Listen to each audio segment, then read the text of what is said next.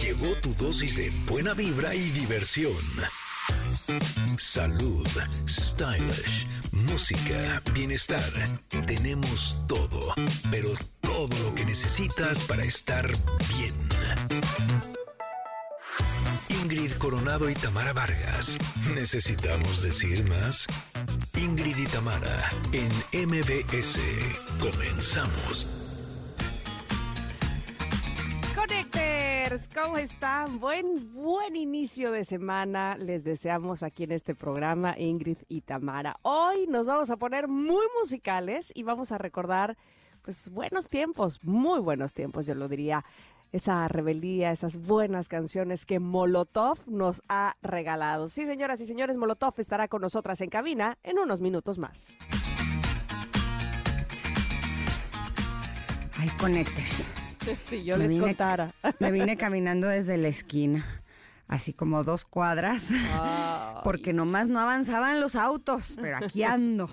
Así es que si me escucho un poco agitada, es porque no solamente fueron los tres pisos de MBS, sino son tres pisos más dos cuadras.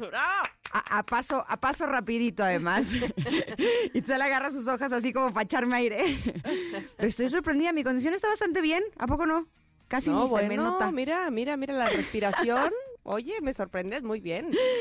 En fin, estoy muy contenta de estar con ustedes, queridos Connectors. Bonita semana para todos. Oigan, hoy es un día muy importante porque se cumplen 15 años de que Sofía Macías estrenó ese bestseller que nos puso a todos a ahorrar y a poner en orden nuestras finanzas. La autora del Pequeño Cerdo Capitalista estará aquí más adelante. ¡Woohoo! Bien, bien, bien, bien. Oigan, y hoy les platicaremos también de un encuentro gastronómico, bueno, bueno, que se va a llevar a cabo en el corazón del bonito pueblo mágico de Villa del Carbón, en el Estado de México. Pongan mucha atención. Y también este lunes nos visitará la actriz Verónica Montes. Por supuesto, también tendremos a nuestro querido Paquito Ánimas con los últimos y más importantes marcadores de los deportes. Pontón nos tiene noticias en el mundo de la tecnología y mucho más. Así es que quédense con nosotras porque ya arrancamos. Esto es Ingrid y Tamara y estamos aquí en MBS 102.5. Ingrid y Tamara en MBS 102.5. Hoy, hoy es lunes de viejitas y bonitas. Esta canción, La Isla Bonita de Madonna, se escuchaba con muchísimo éxito en 1986. Conozco este lugar, fíjense, se llama San Pedro, en Belice. Es una Ujú. pequeñitita isla a la cual llegamos, me acuerdo, en avioneta desde Chetumal. Qué maravillosa es, Qué bonita es.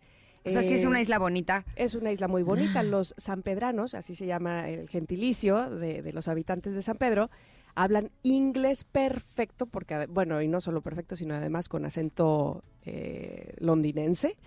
Eh, y son pescadores, entonces la pesca o lo que comas en ese día, uff, te vas a ver delicioso. Se los recomiendo muchísimo. Es un lugar muy chiquitito, pero vale mucho, mucho la pena. Y bueno, de- justo desde ese lugar, se, o más bien en ese lugar se inspiró Madonna para hacer esta canción, o para, mm, no sé si ella la hizo en realidad, pero bueno, me queda claro que está inspirada en San Pedro Belice, la isla bonita.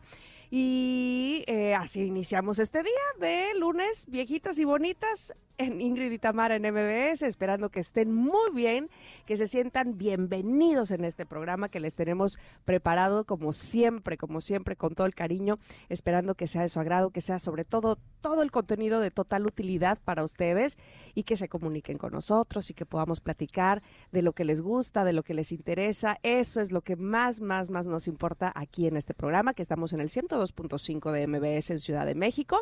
Y los saludo a quienes nos sintonizan por esa frecuencia y saludo también a quienes sintonizan EXA 91.3 en Córdoba y EXA 89.7 en Mazatlán y por supuesto en todo el país y allende las fronteras a través de eh, pues las plataformas en, en nuestro podcast. Ahí estamos también todos los días para ustedes. Qué bueno que se hacen presentes y que nos saludan y que dicen, hey, nosotros desde por acá y desde por allá. Qué bueno, muchísimas gracias por hacerlo así. Ya saben que tenemos vías de comunicación que ya nos las va a decir Ingrid Coronado Coronado, que ya súper respiró, es una atleta esta mujer. es una cosa bárbara, porque miren, dos cuadras más tres pisos, que Y hablar en el micrófono, no, hombre. Hombre, no es cualquier cosa. Ya quisiera esa condición Madonna, fíjate. Exacto, pero y además les traigo pregunta del día, Connectors, así es que agárrense, porque queremos saber qué es lo que ustedes prefieren.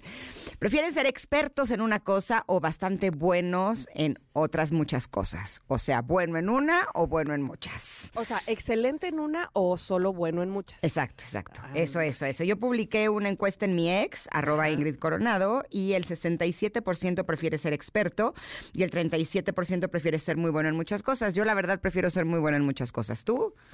Fíjate que creo que también, aunque, aunque quiero decir que me llamó la atención esta pregunta del día que puso la producción, porque en últimas fechas me he dado cuenta qué importante es ser experto en una sola cosa cuando, cuando eres creador de contenido.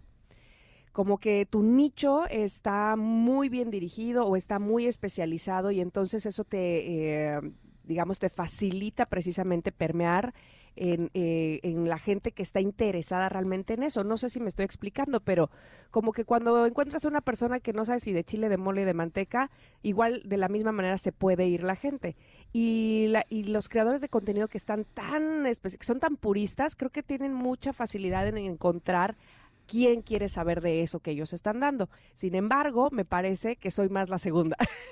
No, imagínate ser buenísima para cocinar pero pésima para todo lo demás. Eso incluye mal hasta pasar el amor. No, muchas gracias. Yo sí prefiero quedarme con muchas Uno cosas. tiene sus prioridades. Oye, sí. Vas ¿Eh? buscando que, en qué vas a ser buenísima. Yo prefiero ser malísima en la cocina como lo soy y tener mis otros talentos. ya dijo todo, Conecter. Ya lo dijo todo. Ahí como que no quiere la cosa, presumió. no, no me, ah. no, no me estoy promocionando, nada más que quede claro. En fin, pero ustedes conecten. Ya decía yo que ese ¿cómo se llama este? E, esa, ese, que hayas respirado bien, ¿cómo se dice? condición física. Esa condición física, gracias, se me fue la vida. No venía de cualquier cosa. No, ah. estamos, estamos practicando la condición. ya, ya me dio hasta pena. Oigan, pero ustedes díganos, conéctense en arroba Ingritamar MBS en Ex, o también lo pueden hacer en nuestro WhatsApp. ¿Qué es lo que prefieren? ¿Ser expertos en una cosa o bastante buenos en muchas otras cosas? ¿Y por qué? ¿Va? También nos pueden mandar mensaje de voz y estaremos felices de poder escucharlos. Pero antes de irnos a un corte, quiero contarles, ya saben, aquí en, el momento de la confesión, que el otro día la estaba pasando así súper bien, ya sabes, haciendo cositas por aquí, por allá, todo muy bien, hasta que de repente, ay, me empezó el escurrimiento nasal y pues sí, ya uh. me había resfriado. Y las, los síntomas son muy molestos.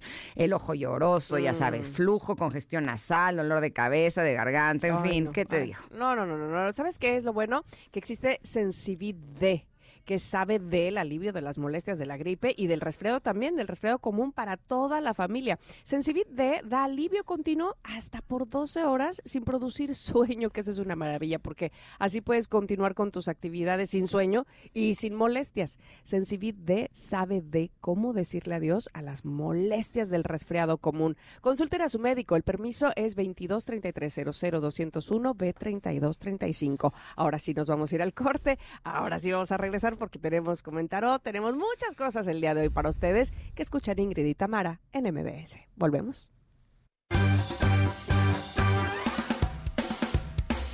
Es momento de una pausa.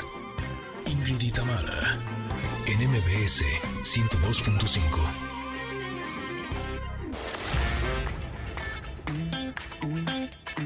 Ingrid y Tamara, NMBS 102.5.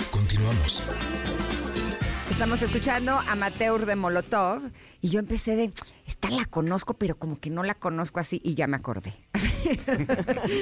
que cuando yo salía de fiesta con mi querido Mickey Widobro, bailábamos esta canción, pero era Amadeus, Amadeus, Amadeus, Amadeus. ¿O no, mi Mickey? Bienvenido, Molotov, que están en cabina. ¿Cómo están? Ya se me olvidó. ¿Ya se te olvidó esos momentos? ¿Hace cuánto de eso? No nos hagamos tarugos, Mickey.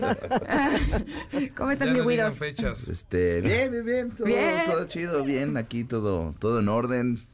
Este, pues aquí haciendo prensa, mucha prensa durante esta semana y vamos a tener ahí conciertos y van Sí, vamos a hablar de todo, todo. Todo eso, pero tú avienta la primera piedra y aquí te... la primera piedra es, ¿hay que pagar derechos a los que compusieron la de Amadeus por esta de Amateur o cómo está la cosa? Hay, que pedir permiso. ¿Pedir permiso? Casualmente de este disco fue la única canción a la que sí tuvimos que darle un anticipo de, uh. de regalías este a la hermana de, Falco. Sí. Lo desfalcó. Fue, y sí desfalcó el presupuesto gacho, pero pues ya, la libramos. ¿De quién era la de Amadeus? Que ya no me acuerdo. Falco, Falco. así se llamaba? Sí, sí, sí. Fue de los primeros de morir ¿no? de, de, SIDA también. Ah, ¿de verdad? Pero no, era un choque en la República Dominicana, güey. Sí, si pero tenía si da el coche, si da el coche te embarras. O sea, se murió en choque, pero tenía sida. uh, de lo que vino a morir. Los saludo, ¿cómo están? Muy, bien, ¿cómo vas? Bien, bien, bien, me da gusto. no me ven, pero me sienten. Oigan, este... Pero además, ¿sabes qué es lo maravilloso, Tam? Que cuando llegan nuestros invitados a cabina y te escuchan, siempre voltean a ver para arriba. O sea, que yo creo que te has portado muy bien. porque podrían voltear a ver para abajo, a ver si andas por ahí. No, qué miedo estar abajo. Ya, es normal. No se preocupen, no se preocupen. Oigan, si me escuchan voces siempre. Oigan, no, yo les quiero decir, o les quiero preguntar, ¿desde cuándo no hacían prensa así de cabina en cabina? Yo siento que tiene un rato, ¿no? Desde la semana pasada, ¿no? Ah, bueno, obviamente por este, por esta razón sí, pero antes de eso. Ya tiene un rato, sí. bueno, no, cuando salió el solo de Lira, cuando salió el disco, hicimos un poquito antes, hicimos ahí un rol. Y también hicimos en, en, en, mayo para lo del. este Se siente como cada sencillo, güey. Sí. Es que siento que antes era como el pan nuestro de cada día, poco no, que tenían que ir a todas las estaciones de radio y, bueno, evidentemente a veces a la tele y demás, pero como que se, se perdió eso, ¿qué onda? Totalmente. Se cambió por Zoom, ¿no? Ahora ya la ventaja del Zoom es un megaparos. Ay, pero nunca va a ser igual que estar aquí en cabina. ¿A poco no está padre vernos hacia los ojos? Sí. Platicarlo en, sí. de viva voz. Darnos así abrazo de salud y felicitarlos. ¿Y, la foto? Sí, la foto. ¿Y la foto? Hombre, ya tengo mi foto con Molotov, ¿cómo no? Oigan, pero eh, ¿cómo están? Estoy muy, muy feliz por las buenas noticias que se nos van a Sevilla, que están nominados en los Latin Grammys. ¿Cómo está todo eso? ¿Quién me cuenta, Randy? Pues la próxima semana sí nos, nos lanzamos para para España. Hacemos bastante prensa por allá, tocamos en un par de fiestas, este, y luego pues cruzamos los de dulces a ver si ganamos el Grammy ahora sí. pero antes de eso, pues tenemos un toquín este viernes en, el Frontón México. No sé qué, cuál es la, el este, la novedad, pero vamos a estar ahí tocando. ¿Cuál es la novedad? pero este, la novedad es que van a tocar en el Frontón de México. sí, celebrando, celebrando, pues que sigamos vivos, ¿no? Exacto. pero bueno, este, ¿qué, qué, habrá alguna sorpresilla ahí? ¿Alguien más que juegue con ustedes allá arriba? Eh, pues puede ser. Sí, pues, mira, va a ser sorpresa conformo, que llegue Me conformo con que llegue Tito y ya con eso ya estamos. Que ahí sí llegue. Va a ser nuestro invitado especial de honor. Y este... Que parece que Tito tiene lo mismo que tenías tú, Tam, que es este nuevo ah, bicho. No, ah, ¿el tuyo sí era dengue por fin? Pues yo, yo creo que era dengue. La verdad es que no sé, este, según los estudios no, pero sí me sentía yo de la patada, o sea... Pero no o sea, salió negativo dengue, salió, negativo, influenza, salió negativo COVID, es un bicho nuevo. Tito está embarazado. Ah, bueno, bueno, bueno. Con que no traiga lo mismo que Falco, ya con el Exacto. no, es, es, para nosotros es como despedir el año, porque normalmente estamos tocando en el DF pues esporádicamente y ya se nos llenó el año de, conciertos, entonces la única oportunidad que tenemos de despedir el año en el DF es este este concierto en, en, el Frontón México, que además es un lugar icónico de la ciudad, ¿no? Puedes ir a apostar a ver a quién se le olvida, a, este, a ver quién tocó, quién toca desafinado, este, pues, no, pues, es el show Aguinaldo. Más si Tito va a llegar con este cubrebocas o con si viene de este, malas, con un tanque, este... oxígeno, a ver qué. Qué mentirosos son si ustedes siempre suenan re bien. Es que es el playback. Ah, ya. No, son secuencias. No, totalmente. No, y luego brinca el disco. Ya va. ¿Les ha pasado, neta? No, nunca, nunca, nunca hacemos ah, playback. Que, que, yo sabía eh, era eso desde el principio. Es algo que ustedes exigen mucho, ¿no? Sí, totalmente. No, nosotros, este, pues ahora sí que ya hasta músicos espontáneos empiezan ahí a, a presentar y Está, loco, pero siempre hay con quien tocar. A nosotros en Garibaldi siempre decían que cantábamos con playback y la verdad es que no. Y a veces sonábamos tan mal que yo decía, es que es hasta un cumplido que nos digan que esto es playback, porque suena horrible. pero una vez... La honestidad. Eh, se los juro. Yo decía, pero es que esto parece pelea de perros. ¿Cómo pueden decir que esto es playback? También es un concierto de Molotov, justamente. Pasa lo mismo. Sí, igualito. Lo que pasa es que estaban bailando. Nosotros no bailamos, estamos ahí fijos. Entonces ya cuando, cuando tienen un poquito más de movimiento se empieza este, a degradar la voz. Ah, se empieza a poner más difícil la cosa. O, el aire va por otros lados, entonces ahí sí ya no, no tengo muy bien. Este... Pero una vez sí estábamos dando una gala en España y ahí sí nos dijeron que por alguna razón no podíamos cantar en vivo porque había un problema, no sé qué, que tenía que ser playback. Y de pronto estábamos cantando así la ventanita y se rayó el disco. Y empezó la ventanita, así, y entonces ahí vienen que hicimos nos derretimos así. empezamos a bailar así hacia abajo, terminamos tirados en el piso y la gente nos aplaudió. Nos aplaudió. Qué buen performance están ahora, de haber dicho, ¿no? Exacto. Bien bajado ese balón. Pues, es lo que hay que hacer en esos momentos. Pero regresando a los Latin Grammys, ¿ustedes eh, ya han ganado algunos? Sí, de hecho ya tenemos como cinco. Nos, Sí, son cinco. Creo o seis o siete, quién sabe. Sí, tenemos tres. Lo que pasa es que no, lo que pasa es que no llegaron dos o tres no pero, llegaron. Pero sí los ganamos. ¿Cómo que no llegaron? O sea, no llegaron a nuestras manos. Yo creo que llegaron a la... La, a la casa del ex manager, pero sí. sí. Y eso que se hacía en, Las Vegas, ahora que se hace en, Sevilla, que tiene que estar más... No, este, imagínate. No, te los mandan a tu casa. No, no, este... Se perdió con el FedEx, Y pues como no tenemos casa en Sevilla, pues ahora sí que el que se fue a la Sevilla perdió su silla. Su silla y su, Grammy. no, ¿y para qué están nominados? Cuéntenme, ¿qué nominaciones? el payaso del más, este... No, vamos a, mejor banda, mejor álbum de rock del año. Ok. Y este, y es una... Eso está padre porque casi nunca nos habían nominado a, a esa terna, solamente una vez y este no solamente una vez y lo ganó Shakira. Shakira. En la vida. ¿Y el año pasado qué fue? Eh, sencillo. Sí, mejor ah. sencillo y mejor. ¿Con quién van? ¿Saben quién está en la terna? Está eh, Animal, de Argentina. Ajá. Está Saruca Sativa, Veruca Sativa, está, eh, está eh, de la Tierra, está ¿quién más anda por ahí? Ah, una banda de colombianas, los Ave cuatro. Algo así No, pues yo sí se los daba a ustedes, la verdad. Ah, pues, Tienen mi voto. Nada más porque estamos aquí nosotros, ¿no? no, yo sí creo que ustedes son mejores. Sí, yo creo que sí se los van a dar. Ojalá. Sí, pues por lo menos somos más. ¿Eh? Sí. ¿Que las otras bandas? Sí, pues somos cuatro. ¿Y ellos cuántos son? Seguramente cuatro. Como, como, veo, como veo. No, Animales Trío por ejemplo. Ah, sí, sí. Pero son seis, como vemos, doble. Sí. Oigan, espérenme tantito que vamos a ir a un corte, pero no se vayan. Ya, ya, que están ahí, los quiero ahí, por favor, porque vamos a regresar a seguir platicando con Molotov. Queridos Connectors, quédense aquí en el 102.5. Somos Ingrid y Tamara. Es momento de una pausa. Ingrid y Tamara, en MBS 102.5.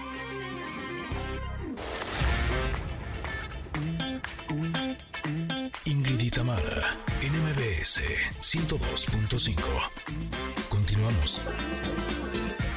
Y ya lo escucharon ustedes desde el bloque pasado. Estamos con Miki Widobro, Paco Ayala, está Randy, por supuesto, de Molotov con nosotros porque el próximo 10 de noviembre darán concierto en el Frontón México por sus 28 años. 28 años. Yo me acuerdo que ese 28 años era como se escucha underground, este, no, te voy a pasar una rola que es de los Molotov y nadie sabía qué onda con ellos, y, pero querías oírlas y cómo te las pasaban y demás. Ahorita, ¿qué es lo underground? Porque como que todo parece que todo se oye, ¿no? Hay demasiadas plataformas, este, es difícil que alguien se esconda de algo, o, no lo creen así. No, pues si te vas al Metro Zapata, ahí, ahí venden de todo. Este, Pero música, pues. no, bueno, música y aparatos y todo. Pero este, no, yo creo que más bien todo eso ya salió a, pues ahora sí con, con muchas plataformas y hay muchísimas bandas y hay muchísima muchísimo movimiento y muchos músicos que, que, tuvieron chance de salir y darse a conocer a través de todas estas eh, plataformas. Pero bueno, pues creo que nosotros por haber venido desde que existía el, desde el CD, cassettes, etcétera, haber grabado nuestros discos en, cintas de dos pulgadas, pasar por, por todos estos filtros y seguir eh, existiendo, creo que es es como que lo que nos mantiene eh, vigentes porque además pues ya llevamos el callito de cómo debes de sonar en un festival, cómo debes de pararte en un escenario, cómo debes de tocar, cómo debes, o sea, ya hay varias cosas que, que las tenemos ahí para que las chispen, ¿no? no. Oigan, pero ¿qué creen que es lo que ha hecho que ustedes eh, sigan teniendo éxito después de tantos años? Porque tú lo has dicho, la oferta ahorita es mucho más amplia, hay muchísimas mm. más bandas, hay muchas más cosas que, escuchar y ustedes son de los pocos que este año estrenaron disco y ya están preparando disco para el próximo año. Sí, es una locura, no, entendemos muy bien porque además hemos pasado por miles de, de cosas, ¿no? Digo, como todas las bandas y como toda persona, pues siempre hay, hay problemas este, alrededor y hemos superado muchísimos pero seguimos tocando y es lo que nos da de comer, es lo que nos da, nos, nos, da así ganas de seguir tocando y seguir este, estando todos los fines de semana fuera de tu casa para estar en un escenario. Pues tú, tú, tú conoces muy bien de eso. Y este llega un momento en el que si, si paras, pues vas a tener ese gusanito de seguir haciendo las cosas y no lo vas a tener, ¿no? Sí. O sea, y se olvida rápido la gente. Sí, yo, es constancia, ¿no? Creo que también hay, hay, mucha propuesta, pero en las redes justamente, pero en, en, un escenario pues tampoco hay tantas bandas que realmente sí tocan.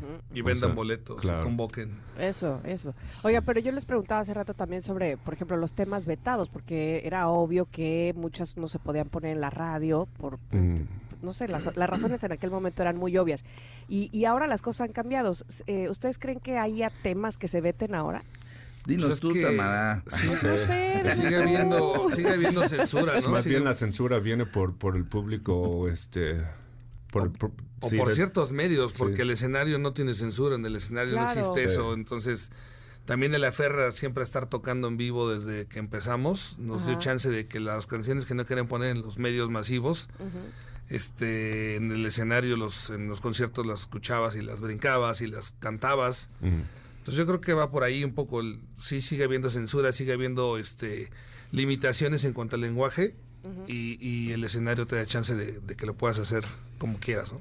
Oigan, me contaban en el corte comercial que hubo una época en la que se separaron y cada quien compuso cuatro canciones y cuando se reunieron eh, fueron ya las doce canciones de un álbum. Pero generalmente, ¿cómo es su proceso creativo? ¿Cada quien lleva una canción o se reúnen y tienen estas eh, sesiones de composición o alguien da una idea y el otro la enriquece? ¿Cómo, ¿Cómo le hacen ustedes? Pues cada quien tiene un proceso distinto porque normalmente cada quien compone sus temas por, por su lado y normalmente ya llega así casi que el 90% y ponle ahí un bajo, ponle ahí una bataca, ¿no? Ponle un tal, Pero sí, este, eh, ha funcionado.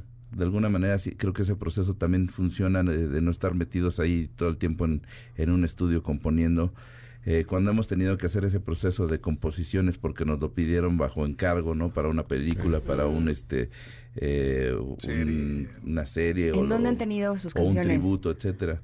Eh, Breaking Bad. Eh, ¿De veras? Sí, en Bad Breaking, pregúntale a Checo pero Ay, gacho. No, no, no. No, mi chequito de toda ¿En la Breaking Bad? Sí. Breaking Bad, tu mamá también, este, SWAT. Claro. Este, Star Maps. sí, películas, películas. muchísimas. Oye, ¿y se distingue el estilo de cada uno? O sea, tú uh, podría decir así, un, conocedor de la música de Molotov, este la escribió Mickey, este la escribió Paco, o así, ¿o no? ¿Sí yo creo que sí, yo creo que sí. Sí, sí, sí. Puede ser, aunque también a veces para darle dinámica canta alguien el verso de otro, entonces de repente también ese es el, sonido molotov, ¿no? Las, voces de los cuatro. Sí, por ejemplo, este este fin estuve cantando las partes de Tito. Yo también. ¿Cómo ves? Ah. Ah. que me estoy enterando que Tito también estudiaba conmigo en la escuela. Lo que pasa es que no íbamos. Pero sí estudiaba. por eso no te acuerdas. No, hombre, si con el Guidos hacíamos nuestro trabajo de equipo y les voy a decir una cosa, así como ven a, a así bien rockero, me ayudaba en las porras. Así, ah, algo quería. coreografía y todo. Algo quería y no era dinero. No, de hecho ella se ponía a bailar enfrente de nosotros siempre, era muy inquieta. Eh, pues sí, pero él nos ayudaba. Y, tengo fotos de Guidos así, bien parado, así todo elegante él. Seriecito, así. Bonito, para ayudarnos en las borras.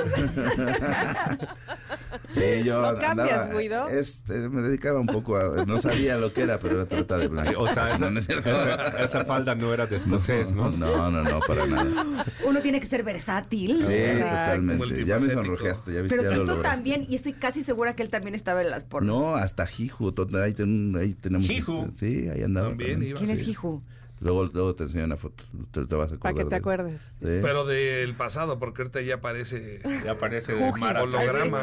No, no, no, está más tatuado que, que acá, mira. ¿Pero Jiju tiene que ver con ustedes? Sí, bueno, en algún momento tuvo, pero... Él, o sea, ¿era parte de Molotov? Él estaba en, esa, en ese cachito. En compañero ese, de trabajo. Oh, compañero de chamba. Okay, okay. Sí, exacto. Oigan, bueno, pues lo que sí es verdad es que ustedes cuatro, incluyendo a Tito, por supuesto, estarán el 10 de noviembre en el Frontón México y tenemos que estar ahí para celebrar junto con ustedes y gritar y saltar y demás, pero ¿cómo lo hacemos o qué onda? ¿Dónde están los boletos? Pues yo sí tengo que estar. Ustedes. Vamos a dejar aquí en cabina cuántos. Los Tú sí sabes cómo llegar. Seguramente los puedes comprar en Front Ticket, que, okay. que, que el que no lo haga vía este, este teléfono. Y bueno, obviamente en taquillas de ahí del Fronton México. Y bueno, si, vamos si a quieren, nosotros vamos a, a, rifarlos. ¿En serio? Sí, porque como igualitito no va, vamos a agarrar sus invitados. Vamos a, a, rifar. Un guitarrista por ahí si nos escucha, Entonces tenemos cuatro Le boletos. regalamos un boleto. Cuatro boletos para regalar. Y este y obviamente pues los esperamos. Es un lugar que suena muy bien además. ¿eh? Aunque todo el piso está así forrado de, de metal. No, de madera, ¿no? No, es, es este, es como un Como cemento raro. Es, no, es como un solo. Pero suena muy bien, suena muy, muy bien. Este, y... y, y Entonces está- hagamos algo, son dos boletos dobles, vamos a regalar uno en ex, arroba Ingrid MBS, uno en WhatsApp. Eh, los primeros que nos contesten, ¿qué pregunta quieren que les hagamos para que se lleven estos pases? Eh, ¿Cuánto dinero traes en la ¿De qué cartera? murió Falco? exacto, exacto, exacto. Que ser la versión que se dijo otra, aquí. es, la otra es dónde. ¿En, en qué salón, ¿En qué salón andábamos, este, la Coro y yo? Anda, y Viviana Versazo. ¿De qué generación? es que éramos amigos, imagínate. El Guidos, Viviana Belsazo, que ahora se dedica a noticias, y yo. O sea, era una mezcla muy exótica. Exacto, muy bien, Voy muy a incursionar en el mundo de la radio, van a ver. Denme un programa. Próximamente, sí. Ay, ojalá. Oigan, y suerte para el Grammy Latino. Gracias. Ah, muchas Hostias. gracias. el 16, ¿no? 16 de noviembre ahí en Sevilla. Es correcto. Ahí si quieren agregarnos en su lista de agradecimientos, Vámonos, no nos también, vamos sí. a ofender. Venga. Bueno, Así. Deja Y por agradecimientos. Ingrid y Tamara que tu- confiaron en, en nosotros. su lista de, este, de, de viajeros con ustedes. pues Exacto, de vamos, vamos. Vamos Exacto, todos. también, pues, para También. echar porra. Bueno, Como parte del staff. Vamos a estar ahí agradeciendo y, y así los créditos, la Eso, eso. musiquita. ya todo. Gracias, chicos. gracias. No, gracias Éxito. Gracias, Gracias. por la invitación. Saludos. Éxito. Oigan, antes de irnos a un corte, eh, les quiero hacer una pregunta. ¿Ustedes sabían que la tala de árboles y el crecimiento urbano acaban con alrededor de 13 millones de hectáreas de bosque cada año? Los bosques, además del pulmón de nuestro planeta, son vitales para frenar el cambio climático, por lo que juntos debemos cuidarlos. ¿Y por qué es? A ver, es lo que hay que hacer. Por, Ujú. la, O sea, la, la por la soya, la- por, la pregunta por no era para ti, la pregunta era para la Oh. gente. Yo vengo aquí para educar. Pero les voy a dar respuesta además de qué pueden hacer, porque Sí. fíjense que eh, Banco Santander se puso en marcha para atacar este problema. Go vegan. Y lo mejor es que todos podemos aportar, ya que con su tarjeta de crédito You Ah, Green apoya a Refos- Refos- Reforestemos México. Con cada tarjeta contratada contribuyes a que se planten miles de árboles, entre otras muchas acciones. Así es que únanse a la causa. Si quieren saber más, entren a santander.com.mx, diagonal personas, diagonal tarjetas, guion de, guion crédito, diagonal like you. Así está la cosa. Bueno, vamos a ir a un corte ahora sí y regresamos porque tenemos más en este programa que se llama Ingrid y Tamara en MBS. Momento de una pausa. Ingrid y Tamara, en MBS 102.5.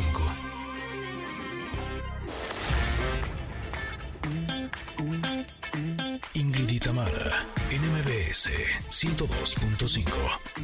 Continuamos.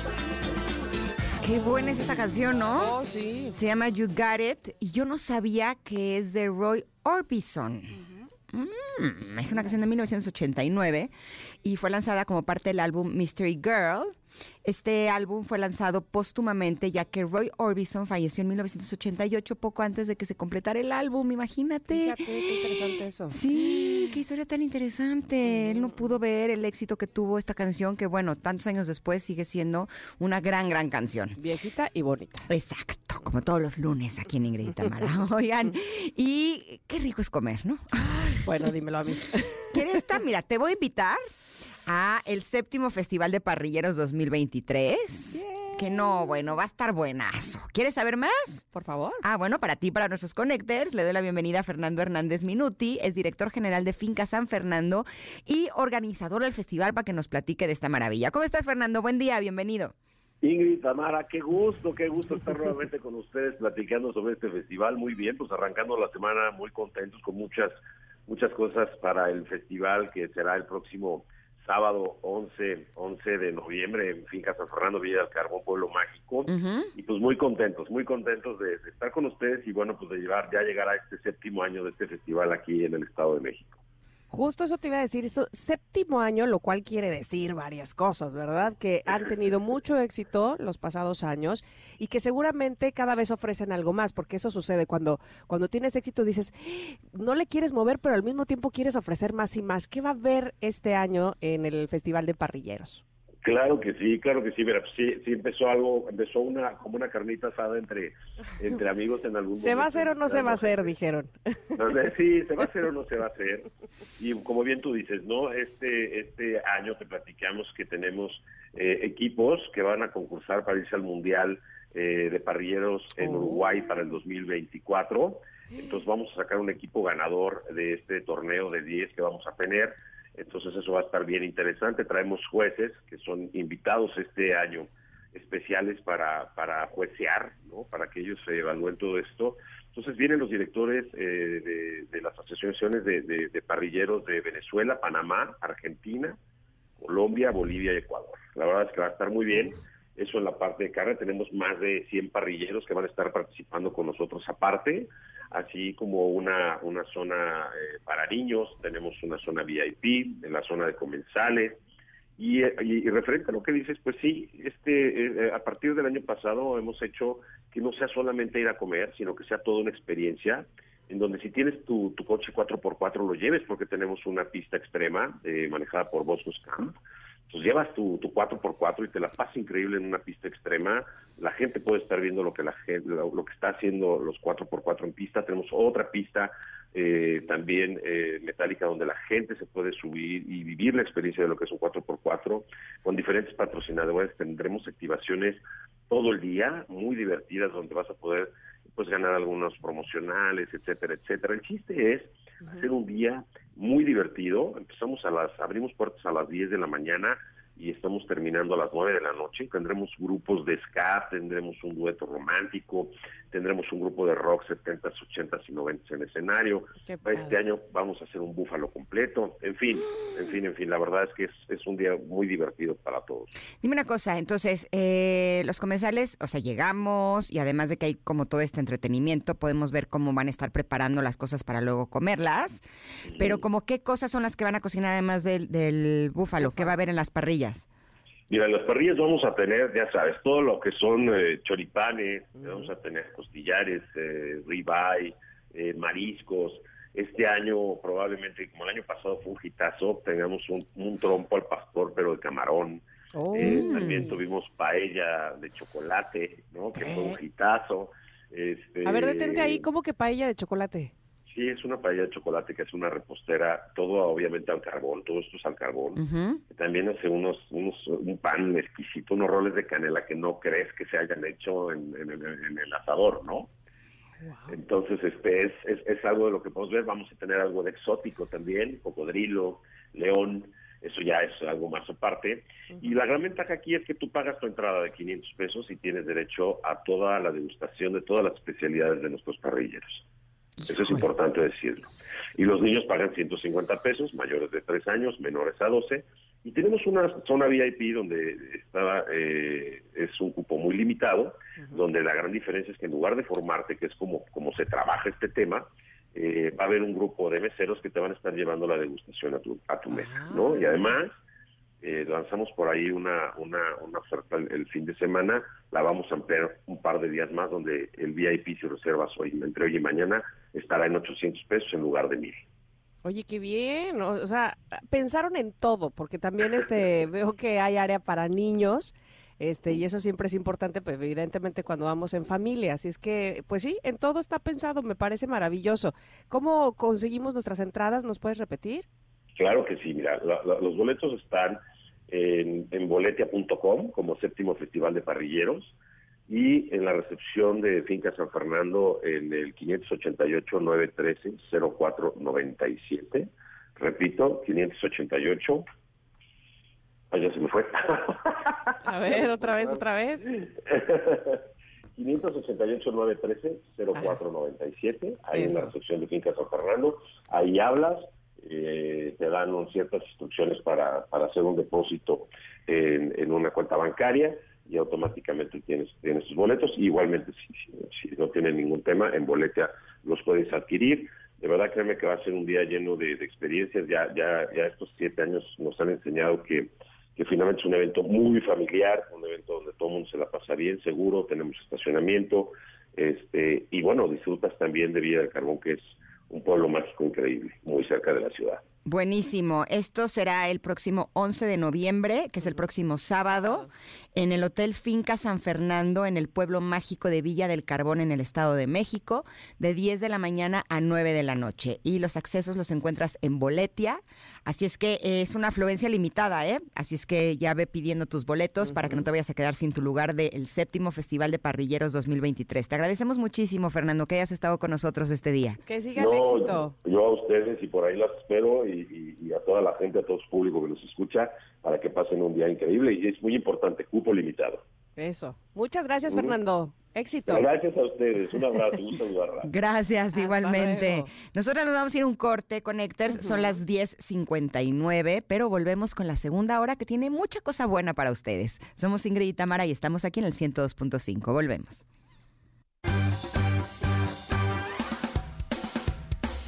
Es momento de una pausa. Ingrid y Tamara, en MBS 102.5.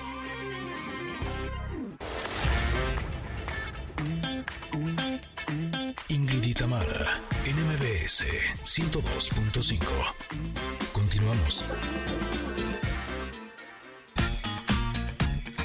Connectors, en esta primera hora de Ingrid y Tamara, bueno, arrancamos con todo, ¿eh? Platicamos con Molotov de lo que actualmente andan haciendo y lo que viene para ellos en el mundo musical. Vamos a escuchar una parte de lo que nos dijeron. Vamos a mejor álbum de rock del año. Eso está padre porque casi nunca nos habían nominado a, esa terna. Solamente una vez y lo ganó Shakira. la vida. ¿Saben quién está en la terna? Está eh, Animal, de Argentina. Ajá. Está Saruca Sativa eh, de la Tierra. A ah, una banda de colombianas, o sea, AB4. Oigan, hay que estar pendientes de ese premio. Y quédense que queda mucho más en Ingrid y Tamara. Sofía Macías ya está lista para entrar al estudio y hablarnos del documental que está próximo a estrenarse sobre todos los tips, consejos, técnicas financieras que nos ha regalado en los últimos años en su bestseller Pequeño Cerdo Capitalista. Oh, wow, un documental, está impresionante eso, ¿no? Bueno, pues quédense que hay mucho más. Somos Ingrid y Tamara y nos escuchan en el 102.5. Continuamos.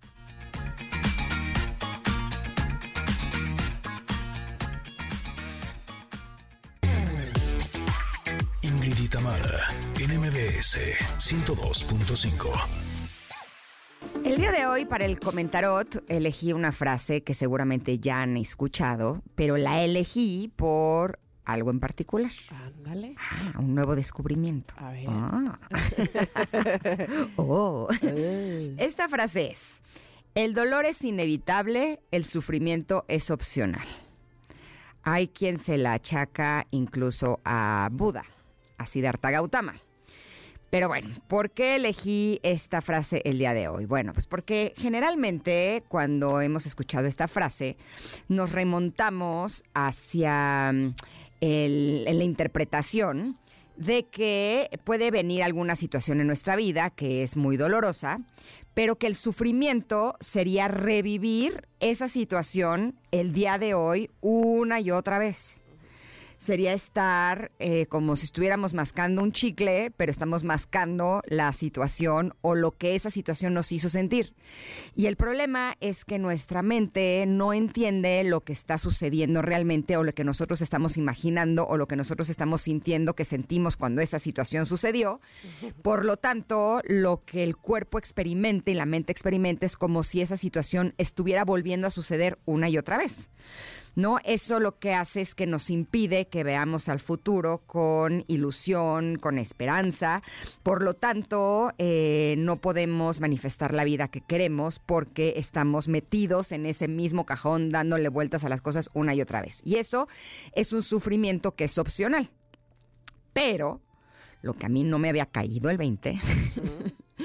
y es porque eh, hace unos días un amigo me dijo algo que hizo que me cayera este 20 es que hay situaciones en la vida que nos van a provocar dolor y que a lo mejor conscientemente no las elegimos. ¿no? La muerte de un ser querido, el de que de pronto una enfermedad, o a lo mejor perdimos el trabajo, o un rompimiento de pareja, una situación legal, y bueno, así me puedo seguir con todas estas circunstancias que a lo mejor no son lo que nosotros hubiéramos querido, son cosas que sucedieron, ¿no? Algunas veces nos toman por sorpresa, yo le llamo el sartenazo en la cara, ¿no? Y el dolor que sentimos de tener que atravesar por esas situaciones, bueno, pues es algo que no podemos elegir. ¿Por qué? Porque estamos viviendo esa situación. Pero, ahí es donde viene el hallazgo. En la parte del sufrimiento es opcional, es que hay situaciones que nosotros sí podemos elegir. y muchas veces estamos entrando a esas situaciones y estamos eligiendo sufrir a través de esas situaciones cuando ya sabemos de antemano que es una situación que nos va a hacer sufrir. Por ejemplo, y esto me hizo remontar a una situación de hace un tiempo en donde conocí a un cuate, ¿no? Y empezamos a salir. Y desde el principio lo que él decía y lo que hacía no concordaba. O sea, él me decía, es que no sabes las ganas que tengo de hablar contigo. Te marco en la noche.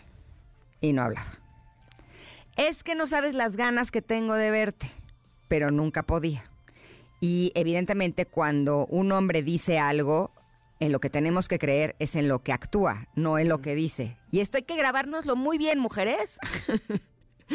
Para los hombres lo que se actúa, eso es lo que es, no es lo que dice. Te puede decir es que te quiero muchísimo, pero si lo que está haciendo no es eh, algo que te hace bien, entonces no te quiere, aunque te diga que te quiere. Bueno, esta sería una situación en donde si yo hubiera decidido entrar a esa relación, estaría teniendo la opción de no entrar y estaría eligiendo sufrir, ¿no? Evidentemente, como esto se puede trasladar a cualquier relación, ¿no? A cualquier situación de la vida. O sea, nosotros tenemos la opción de elegir si queremos sufrir o no. Evidentemente quitando las situaciones que no elegimos, al menos conscientemente, y que nos están provocando dolor. Y cómo vivirlas, ahí también sería la opción en la que podemos elegir. ¿Me enredé mucho? No, no, no, honestamente fuiste muy clara y me parece que tienes razón. El, asunto es este victimizarse, ¿no? Y revolcarse en la víctima, como, como pienso yo o imagino yo que hacemos. Que, que no es fácil de repente salir de ahí. Hay muchas cosas que pudieran jalarte hacia, hacia ser víctima. Inclusive me acuerdo mucho la primera vez que leí cuando eh, que, un texto que decía, hay personas que no solamente están acostumbradas a hacerse la víctima, sino aprendieron ya a vivir en ese victimez y no y, lo usan y les resulta cómodo eh, o les resulta, digamos, práctico para su vida, ¿no? Entonces... Pues sí, porque la gente se compadece de ellos y los ayuda. Exactamente. Ojo, ojo y aguas. Y ahorita que digo aguas, fíjate, este, quería mencionar con todo esto que estás diciendo, acabo de ver esta película que se llama Nayad en Netflix, en la plataforma esta, eh, donde es una nadadora, es, es un caso de la vida real, una nadadora que atravesó de Cuba hacia Cayo en Miami. este, son 117 kilómetros de aguas abiertas. Y ella lo intentó por primera vez cuando tenía 28 años, porque desde niña era nadadora y no lo logró. Y entonces una vez que tiene 60 años y después de tres años sin nadar, dijo, ¿saben qué? Ahí voy otra vez. ¡Qué bárbara! Y dijeron, ay, ajá, no pudiste los 28. y entonces eh, más allá de, de spoilearles, quiero decirles que ella, no les voy a decir exactamente cuántas veces lo intentó, pero es impresionante cómo justamente la diferencia la hizo el que ella no cayera en, la victimez, el que ella no dijera, mm. ¿cómo sufro? Porque además todo mundo, toda la expectativa, mucha gente hablando de eso, pero además mucha gente no creyendo en ella, ¿no? Entonces diciendo, a ver, y le decían, pero es que, ¿cómo? A ver, tienes no sé cuántos años más, este, no, no, no tienes el mismo cuerpo, el mismo eh, rendimiento, ¿qué te pasa? ¿Estás loca? ¿Te quieres morir ahí? Y la, la fe férrea o la, la fe incontenible de querer hacerlo y de tener una meta, hacía que aunque tenía dolor de, de regreso, no solo físico, sino emocional por no haberlo logrado, no quedaba ahí, o sea, no decía, porque, porque una, una cosa hubiera sido, sí, me duele y lloro, y otra cosa hubiera sido, me hundo en mi dolor y soy, este, todo el mundo habla que soy una tarada, porque, porque lo volví a intentar, todo el mundo dice que, que, si estoy loca, y no se quedó ahí, porque ella tenía muy claro que hmm, lo otro que había que hacer entre eso y, y y tener éxito era levantarse e intentarlo otra vez, ¿no? Entonces yo creo que ahí es donde radica precisamente, tú lo hablabas en una relación amorosa, pero también como decías eh, en, en otro momento, en cualquier parte de nuestra vida, en cualquier cosa de nuestra vida, el, es, sí me parece que es opcional el sufrimiento, evidentemente no es fácil no caer en él, ¿no? Sí, lo que aquí, eh, o sea, quería yo eh, o descubrí como que había una diferencia es que hay dos formas de elegir no sufrir. Una es cuando ya está la situación, que es una situación dolorosa, y yo elijo no sufrirla, ¿no? Que es pues al toro por los cuernos y hacer lo que tengo que hacer. De hecho, ayer en la noche eh, uno de mis hijos se fue de viaje y regresaba, su vuelo llegaba 10.45. Y entonces, eh, sí. Y yo había tenido un día así con mi otro hijo que estuvo en sus torneos, ¿no? Y a las once y media de la noche iba a salir a mi casa para ir a recoger a casa del amiguito con el que se había ido de viaje. Y les juro que no tenía ganas, obviamente, ¿no? Mm. Y me decía eh, mi hijo el grande, ma, de veras es que, o sea, Luciano se tiene que sentir muy agradecido contigo por lo que estás haciendo, porque qué flojera ir ahorita. O sea, toda la flojera y además hoy tenía que madrugar porque grabé un podcast antes de venir a trabajar. Pero bueno, el punto es que me, ahorita me está cayendo el 20, que dije, ok, es lo que tengo que hacer. Y estuve con la tentación de irme a la victimez y al sufrimiento y pasármela pésimo. Y dije, pues no, puse mi música, así dije, pues es lo que tengo que hacer. Tengo opción, si lo hago mal, o si lo hago tranquila, llegué antes a la casa del amigo, me puse a leer un libro que estoy leyendo y como que dije, pues ya me la tomo con, filosofía. Pero bueno, esa sería como un área, ¿no? Que si ya viene algo que te puede provocar sufrimiento, uno elige no sufrirlo. Pero la otra opción es ni siquiera entrar a experiencias que ya sabes de antemano que te pueden hacer sufrir. Eso, eso, eso. ¿No? Y reconocer esas experiencias es yo creo que algo que nos puede ayudar justo a no entrar en ellas. Puse el ejemplo de esta eh, situación, pero bueno, puede haber cualquier cantidad de situaciones que de entrada sabes que te van a hacer sufrir. Que si vas a algún lugar y tomas de más, pues ya sabes que al día siguiente te lo vas a pasar pésimo porque vas a tener una cruda espantosa y tú puedes elegir vivir esa experiencia así o no vivirla, ¿no? Y así con todas nuestras áreas. Así es que espero que este comentario les haya gustado, queridos muy Connectors. muy bueno. Sí, si ustedes quieren compartirlo o lo que sea, pues ya saben que va a estar publicado en nuestras redes sociales, arroba Ingrid MBS. También, si ustedes desean compartir este comentarot con el contenido del que estuvimos eh, hablando, aunque sea un poquito más tarde, que son las 11 y 19, lo pueden encontrar en eh, cualquier plataforma digital esta tarde que estará publicado el podcast. Maravilloso. Bueno, pues ahora vámonos a un corte, ¿no? Sí, sí. Porque tenemos de verdad que eh, mucho en esta segunda y en la tercera hora también. Desde el, la primera ya se dieron cuenta, ¿verdad? Que está bien bueno este programa. Bueno, entonces quédense ahí, que estamos en el 102.5 de MBS y somos Ingrid y Tamara.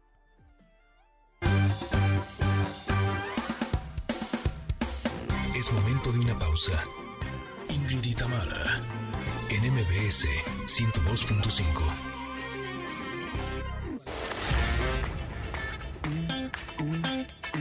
Ingrid y Tamara, NMBS 102.5. Continuamos. En la cancha, con Paco Ánimas. Lo mejor del mundo deportivo. Lo que digo. Es que el clima ya, se presta para, para andar así acurrucado. Acurrucado con una almohada. Eso, ya lo veo. Bueno, esta también viejita y bonita de El Príncipe de la canción, ¿verdad? Del Rey de la Oti. Ándale. Ay, ¿eh? qué vale.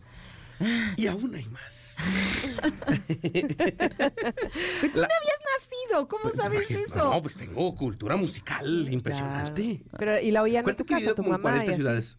Sí, claro. Sí, esa, esa la escuchaba mi abuelo, sí. Que, mm. que, esa es la de la almohada, ¿verdad? Es correcto. Muy bien. Órale. Tú no estás conmigo. Solo está tu almohada. Solo uh, qué triste. Tu almohada. Mi almohada. Ay, qué padre. el, el Pepe Pepe. José al cubo. Oye. José al cuadrado, perdón, al cubo no.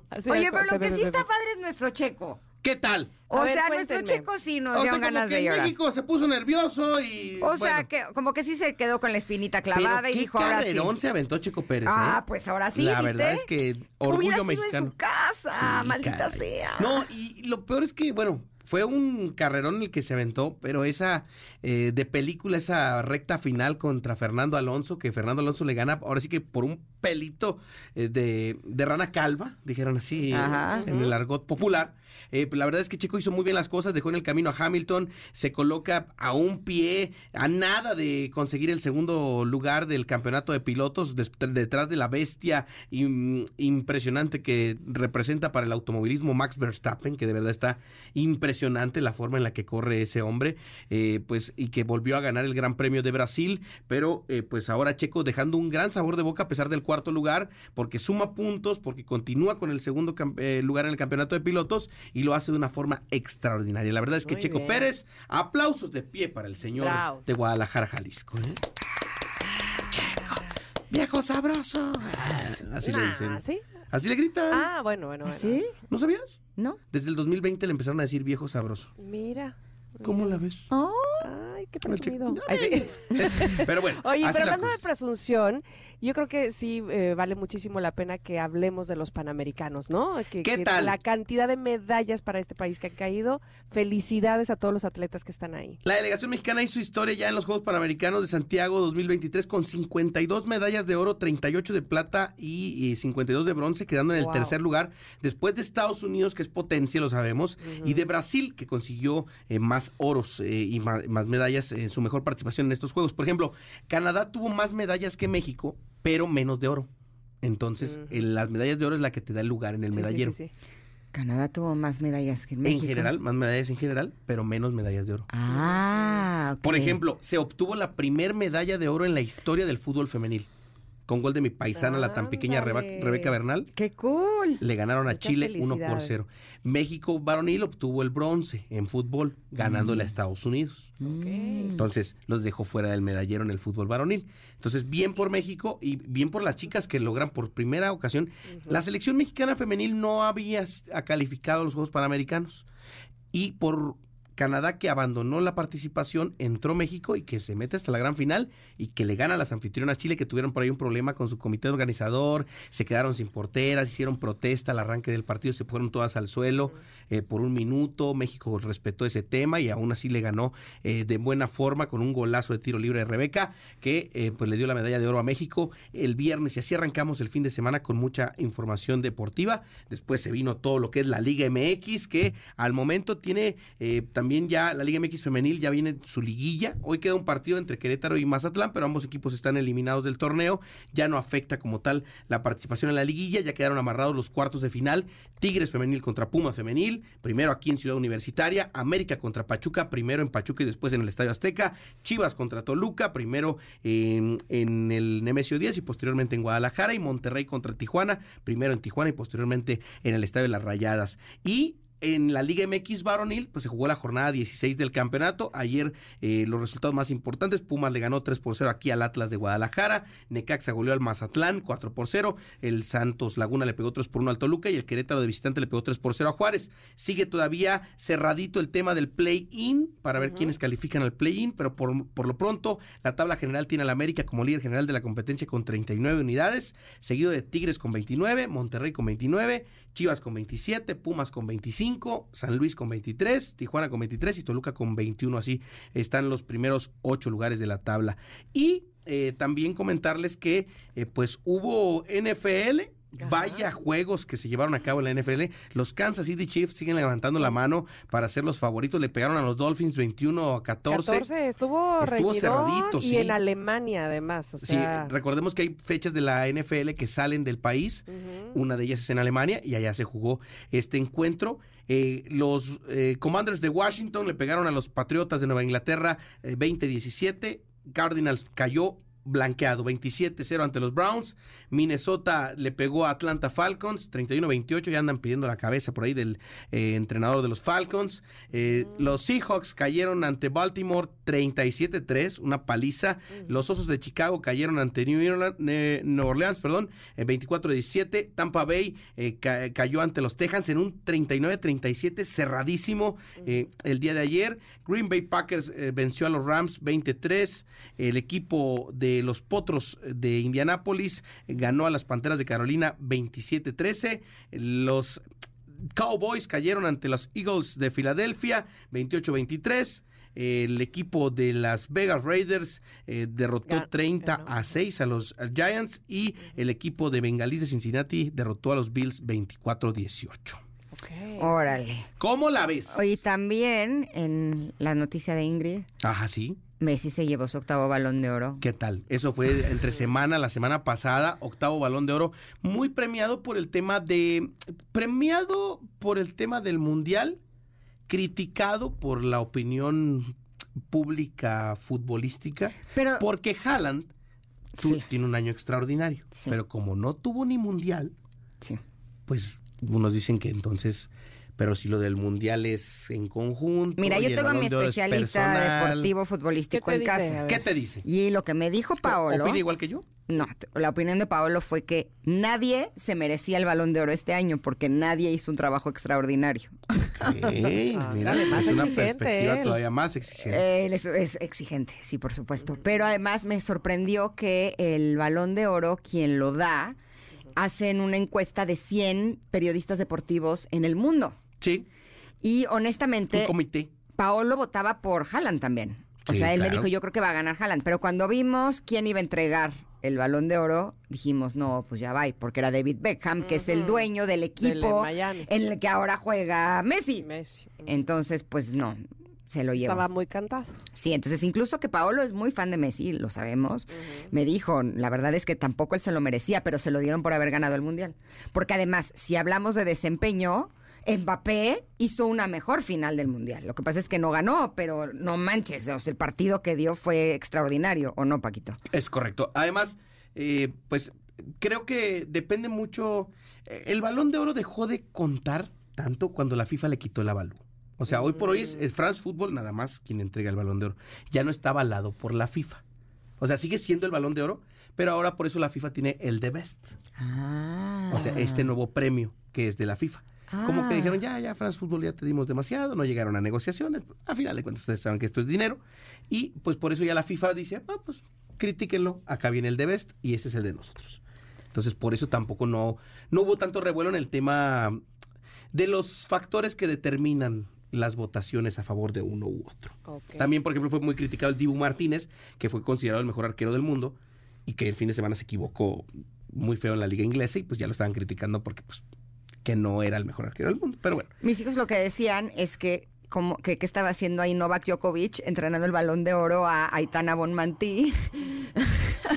Dice, sí, es tenista, ¿qué hace ahí yo? No, Novak lo que sea. Pues es que a final de cuentas es un, un atleta muy reconocido y impactante en todo lo que ha logrado, entonces por eso invitan este tipo de figuras. Digo, han entregado el balón de oro, no nada más figuras de fútbol, ¿verdad? Hasta actrices en algún momento. pero Ahora, también lo que ellos decían es que el que se llevó la bota de oro también estaba muy raro, que porque en el ranking estaba al revés de no sé qué. o sea, te, digo, que había cosas raras. Ha dejado de tener cierta credibilidad en muchas cosas porque hoy ya no tiene un avalú de la FIFA. Entonces, pues bueno, el balón de oro es el octavo para Messi, está bonito. Él lo tiene en sus vitrinas. Que por cierto, se fue a festejarlo el fin de semana viendo a Maluma. Se ah, hizo viral. Ahí en redes sociales se fue a ver a Maluma con Antonella Rocuso. A gusto en Miami, disfrutando con Maluma. Maluma, que hace un par de semanas creo que anunciaba en un concierto así llorando y con una pantalla ahí que va a ser papá, exactamente. Sí, Estaba bueno, todo conmovido. Así de emocionado subió una foto con Messi dándole un besito, mira. Anda. Ah, mira. Eh, muy contentos, ahí les vamos a compartir la foto para que la vean ahí Maluma dándole un besito a Leonel. ¿En pues, dónde la compartes? La van a compartir aquí. Sí, aquí Celita ya me la está pidiendo. Ah, la subo yo. Ah, la pues subo yo. También, digo, para que digas tus redes. Ahí está, arroba Paco Ánimas, ahí pueden checar la foto de Maluma dándole un beso a Messi. no lo tomen a mal, no es como el de Britney a Madonna. Este es, no, no, este, es de, este es de compas. Este es de compas, este es de compitas. Exacto. Pero Gracias, bueno, pues hasta aquí la información deportiva. Recordarles arroba Paco Ánimas en todas las redes sociales. El próximo viernes les mando todo lo que va a pasar en el fin de semana y el lunes nos escuchamos aquí con Ingrid y Tamara. Perfecto, gracias Paco, un abrazo. Vámonos a un corte, regresamos rápidamente que tenemos mucho para ustedes. Sí, aquí en el 102.5 estamos Ingrid y Tamara. Momento de una pausa. Ingrid y Tamara, en MBS 102.5.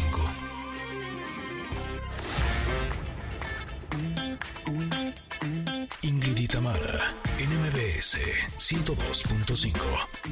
Continuamos. Muy buena elección de canción. Sí, cómo no. Tu peor error de la oh. quinta estación.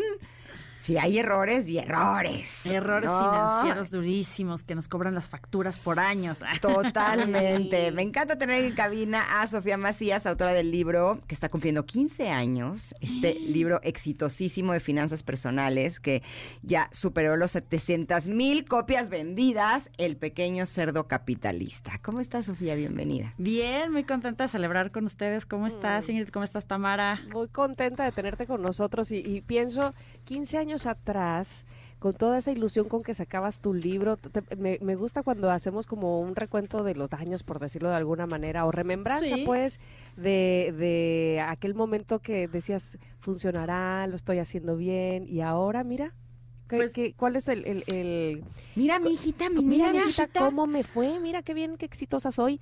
¿Qué, ¿Con qué te quedas, Sofía? Mira, la verdad es que yo lo que te diría, Tamara, es que cuando tienes un proyecto grande, que eso es parte de, otra celebración que alrededor de lo del pequeño cerdo capitalista, que, es la idea de transmitirles, pues de pronto sí tienes que dar este salto de fe y siempre la gente te va a preguntar, ¿te imaginabas que iba a ser tan grande? Pues a lo mejor tenías una esperanza que funcionara, pero de que llegara a ese punto, o sea, yo nada más como dato curioso, cuando salió el libro de Pequeño Cerdo Capitalista, estaba yo haciendo una maestría afuera y me habían ofrecido una chamba en París. Era muy aburrida la chamba, la verdad. Pero, pero en París. era en París. Yo estaba trabajando por allá y de repente cuando regresé a, México, el libro era esta oportunidad de eh, empezar una carrera en algo que a mí pensaba que iba a pasar en 10 o 15 años, que era poderme dedicar a la educación financiera.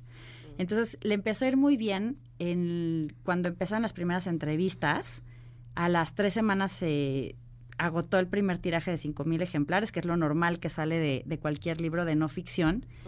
Y de pronto dije, no, es que sí, le tengo que apostar al 100%. Yo pensaba venir a México seis meses en lo que promocionaba y regresarme a mi chamba Godín este, mm, francesa.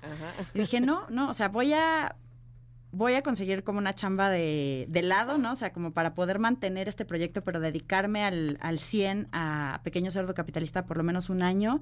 De hecho, contraté a, mi primera colaboradora, que era Shelly Moses, que bueno, hizo todo el RP del mundo para que el, libro lo conociera, pero eso mismo salía hasta de una de la lana que me pagan a mí por otra chamba de consultoría en educación financiera. Pero dije, le voy a apostar a este proyecto porque no me quiero quedar con la duda de qué puede pasar o, o, qué, o, qué, o con qué me voy a quedar si no me aviento a, realmente pues apostarle fuerte, ¿no? Porque de pronto tenemos esta duda de le apuesto o no le apuesto. Pues así ya muy fregado el asunto, en, en, la mayoría de los casos lo peor que te puede dejar es el aprendizaje y las experiencias, pero en muchos de los casos también se puede abrir la carrera de tus sueños, que fue lo que me pasó a mí con Pequeño Cerdo Capitalista, una carrera en la que además pues tenía mucha este sueño de que bueno, no no seamos un país del no me alcanza toda la vida, por lo menos a las personas que han logrado tocar ese ese proyecto lo haya logrado, ¿no? O sea, que tienes un proyecto de algo que te apasiona y contribuye, Entonces siempre hay que tener proyectos personales. De pronto algunos no salen como quieres. Yo tuve muchos proyectos antes de esto que no jalaron de, la misma manera, mm. pero pues sí estar dispuesta a apostar por estas cosas. Estuve el fin de semana en un eh, curso presencial con Tania Karam. Ay, qué padre. Que también es una... acaba de sacar libro también. Ajá, acaba de sacar libro eh, que habla del liderazgo. Pero lo entregaron un premio y lo que decían es que eh, la posibilidad de que un libro se vuelva un bestseller o sea, el libro más vendido, es del 0.005%. Pero la probabilidad de que un libro se siga vendiendo a través de los años es del punto O sea, uno de N mil. Claro. Y el tuyo es uno de ellos. Sí, el pequeño cerdo capitalista es un fenómeno raro porque además de ser un bestseller, o sea, en México el límite de bestseller es que hayas vendido más de 10 mil ejemplares porque hay muy pocos libros que llegan con estas probabilidades que te contaron a ti, pero además que, que se siga vendiendo a través de los años, eso es un fenómeno extraño, incluso hasta para mi editorial, y eso es parte de lo que les les contaremos este miércoles porque resulta que para contar la historia de Pequeño Cerdo Capitalista, pues nos aventamos la puntada de hacer un documental. De la historia de Pequeño Cerdo Capitalista, pero también de las personas que han llegado a este libro, que han llegado al canal de YouTube, que han llegado a los diferentes, a las redes sociales, a las cosas que tenemos en Pequeño Cerdo Capitalista, y han empezado con cosas como el quítame lo que me lo gasto, ¿no? Ahorrar en cuanto reciben sus ingresos, o hicieron su primera inversión, aunque fuera en CETES, o empezaron a pensar en su retiro, ¿no? Entonces, sí es muy, en un país donde en teoría no leemos, que yo creo que sí leemos mucho más de lo que, de lo que se piensa, pues la verdad es que es una, es un fenómeno extraño que el pequeño cerdo capitalista siga y siga y siga y siga. Y justo le platicaba a Ingrid que una de las cosas que a mí me da gusto es que parte de por qué sigue es porque en muchas escuelas se los ponen en las materias. Ah, qué bien. Y muchas personas lo regalan de pedrada, ¿no? Así como que, ay, a mi pareja, a mi amigo, a mi novia que andan re mal. Y, a mí me los llevan a las firmas así de Sofía, fírmaselo a tal persona para que ella ahorre.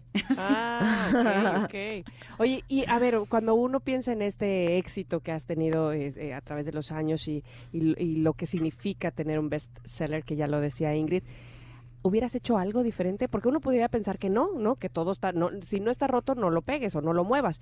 Pero algo que dijeras, mm, me hubiera eh, ahorrado este paso, evitado este otro, qué sé yo. Pues, o sea, en el camino yo creo que yo tuve varios resbalones y justo, híjole, ya les estoy spoilando un poquito del docu, pero no pasa nada. Tantito, pues hay que verlo. Tantito, tantito, exacto. Siempre pensamos que, que las historias donde te va bien, pues son lineales y siempre te va bien.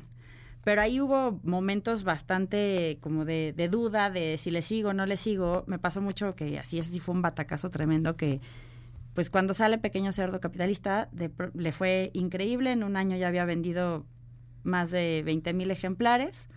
Eh, y ahorita pues ya, ya ven la cuenta está altísima, ¿no? De los que llevamos. Eh, estos de los 700 mil son de toda la serie. Pero entonces me, me, me dicen, oye, ¿quieres sacar Pequeño Cerdo Capitalista en España? Y yo sí, total, adapté, me puse a investigar, me asesoró una periodista y demás, hicimos muchísimas cosas como para que realmente funcionara, pero cuando llegué allá, los editores me dijeron, oye, el título está bien, Pequeño Cerdo Capitalista, pero el subtítulo, Finanzas Personales para Hippies, Yuppies y Bohemios, aquí en España no se entiende. Y yo, no, pero en México funcionó muy bien. Ahí me amaché con mi error de, no, no, no. si allá funciona, aquí también. Bueno, sale el libro y evidentemente... Nadie le entendía. Nadie le entendía. Y en España vendió 8 mil ejemplares, pero como en cinco años. Mm. O sea, fue digo, obviamente había muchas circunstancias, estaban también en la crisis financiera de, o sea, en 2012 todavía era muy complicado para, para España y estaba el ascenso de, Podemos, o sea, había un tema político en lo que a mí en las entrevistas me preguntaban, ¿tú eres de izquierdas o de derechas? ¿no? Entonces, el clima tampoco ayudaba, pero ahí yo entendí que muchas veces cuando te va bien es cuando más tienes que aprender a escuchar. Porque de pronto dices, no, yo ya me la sé, yo ya he tenido éxito. Sí, pero no todas las circunstancias son normales. Y hay personas que, que cuando estás en un escenario nuevo, cuando estás en un país nuevo, cuando estás en una industria nueva, de pronto, a lo mejor no es que les vaya a hacer caso con todo, pero por lo menos escuchar y decir, oye, ¿por qué me lo están diciendo? ¿Podría funcionar? ¿Qué otras alternativas habría? Sí te ayudan a tener un mejor resultado. Y de hecho, lo comprobé porque después cuando salió el libro en Italia, justo me dijeron, no funciona el subtítulo. Yo cámbienselo, pónganle el que ustedes quieran, el que gusten y manden, ¿no? Entonces, en italiano traduciría algo como, si no lo haces tú, alguien más olfateará tu dinero, ¿no? Que, que eso es una expresión muy italiana, lo de olfatear el dinero. Es grufolera el tuo denaro, ¿no? Entonces, como que ahí sí funcionó mucho mejor el libro, porque estaba más cercano al tema cultural y porque se entendía mejor. Entonces, eso definitivamente lo habría hecho diferente. Habría sido una persona que escucha mucho más en nuevos ambientes, pero pues también hay cosas que a lo largo del tiempo yo digo, bueno, a lo mejor me tendría que haber aventado a ciertos proyectos que no acepté. También hay ciertas cosas que he hecho de las cuales estoy muy orgullosa. O sea, por ejemplo, en Pequeño Cerro Capitalista siempre hemos, yo siempre tenía esta idea de, pues yo le quiero dar prioridad a los lectores y al aprendizaje y no a, por ejemplo, tanto el, tema de, marcas, ¿no? Yo no me siento una influencer, sino un especialista. Entonces, pues hay personas que me han dicho, no, bueno, pero podrías hacer un dineral haciendo anuncios. Sí, pero, o sea, no, no lo siento tan conectado conmigo, por lo menos, y hasta este momento siento que me ha funcionado, ¿no? Entonces, de pronto tienes que tomar decisiones en las que dices, ok, esto es, es importante para la misión del proyecto y no nada más para la rentabilidad, y pues para mí creo que prefiero lento pero seguro, ¿no?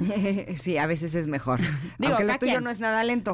A mí no me parece que eso sea lento en lo absoluto. Oigan, eh, tenemos que ir un corte. Sí. Pero ¿te parece si al regreso hablamos de justo qué es lo que tenemos que aprender a cambiar si queremos mejorar nuestras finanzas personales, aunque no seamos ni hippies, ni yuppies, ni bohemios. Ni olfatear nuestro dinero. Exacto.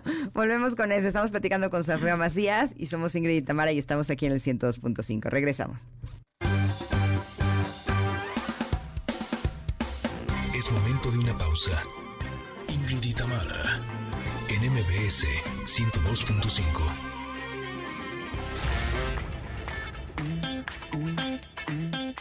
y Tamara en MBS 102.5.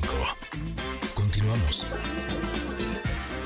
Esta canción se llama Everything I Do It For You y es de Brian Adams, una canción de 1991 estamos, estamos recordando los 15 años, pero cuando yo tenía 15 Pues Tam dice que ya entró a sus 15 con esta, ¿no? a mis 15 con esta canción, Everything I Do, I Do It For You, y este, pero como mis 15 fueron en una disco, que se llamaban en aquel entonces, ¿verdad? La disco, este, no la tenían en esta versión, me dice el DJ, pues te la pongo mix. Le dije, bueno, pues ya, y, me la, y era así como más, más movidita, pero era esta.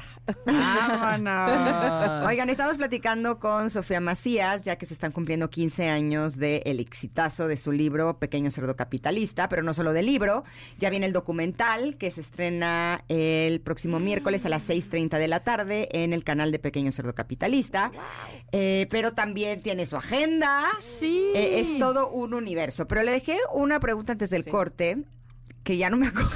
La pregunta era qué tenemos que hacer o, qué, cuáles son los secretos que hemos tenido en estos 15 años para que la gente realmente avance con el tema de sus finanzas. Qué buena pregunta que ¿Eh? la verdad está buenísima. Qué buena que aquí la, que aquí la tenía. Va. Es, es muy chistoso porque hubo un eso no está en el documental, pero se los cuento aquí más bien en cortito, que hubo una parte en la que yo estaba bien atorada con el tema del libro, o sea, no sabía cómo por dónde llevarlo. El primer capítulo lo tenía clarísimo, las trampas del ahorro, y, y sigo pensando que si no nos quitamos ciertas telarañas que traemos de cultura, de casa, de pues, cosas que se dicen en general, el que nada debe, nada tiene, este, ay no, es que ahorrar es de codos, o no es que ahorrar me limita, pues obviamente no vamos a avanzar. Pero hubo un momento en el que el libro llegó como una especie de, de bloqueo o de yo no avanzaba y yo no sabía por qué, ¿no? O sea, decía, es que aquí le falta algo porque pues si me salto de, de estas trampas al presupuesto como que siento que hay una laguna. Y de pronto en un viaje conocí a unos chavos que estaban dando una vuelta al mundo, unos colombianos que ni eran millonarios, ni tampoco nada ilícito, por, ni nada, que como que ni, habían, ni la abuela los había heredado, ni se habían casado con millonarios. O sea, no había ninguna razón extraña más que que habían sido muy disciplinados. Y entonces me explicaron cómo se plantearon la meta. Entonces tenían la meta súper clara. Bueno, la, la, chava tenía la meta súper clara. Le dijo, mira, empezaron a salir y le dijo, pues mira, sí me gustas y me caes muy bien, pero yo me quiero ir a viajar por el mundo. Entonces, pues no te claves mucho porque me voy a ir. Entonces él dijo, no, de que se vaya aquí, y que me la baje por ahí un israelí, un chino, lo que sea. Me voy con ella. Me voy con ella. historia. Entonces, eh, justo durante dos años estuvieron ahorrando y primero presupuestaron su viaje, vieron cuánto salían los trayectos, descubrieron un vuelo que les daba, era un vuelo como global que siempre y cuando fueras en el mismo sentido de la Tierra, tenías 14 viajes. Entonces ya sabían cuánto costaba eso, ya sabían trayectos, comidas. Exacto, se pusieron a investigar bien. Y entonces al final sí se fueron a darle la vuelta al mundo, eh, anduvieron por China, fueron a Sudáfrica, fueron, hicieron mil cosas y yo me los encontré en Santorini, que le acababa de dar el anillo dos ah. destinos atrás, algo así. Y justo ellos me empezaron a contar y dije, claro, es que lo que más te va a motivar a ahorrar es tener metas claras. Si tú tienes un objetivo claro y es como el de ellos, que es ¿qué quiero? El viaje alrededor del mundo. ¿Cuánto cuesta? ¿Cuándo lo quiero lograr? Que en su caso era dos años. ¿Y qué voy a hacer para, para lograrlo? Ella estaba haciendo chambas extra. Él se mudó de un departamento no más chico como para no pagar tanta renta y le bajó a varios gastos. Entonces sí llegas a esos objetivos. Entonces o no me duele comprarme este café, o sea, no me duele no comprarme este café porque me lo voy a viajar. Me lo voy a viajar. No es lo mismo, no me lo voy a comprar, pero pues no. Nada más porque voy a sufrir. Me lo tomo en Italia, ¿no?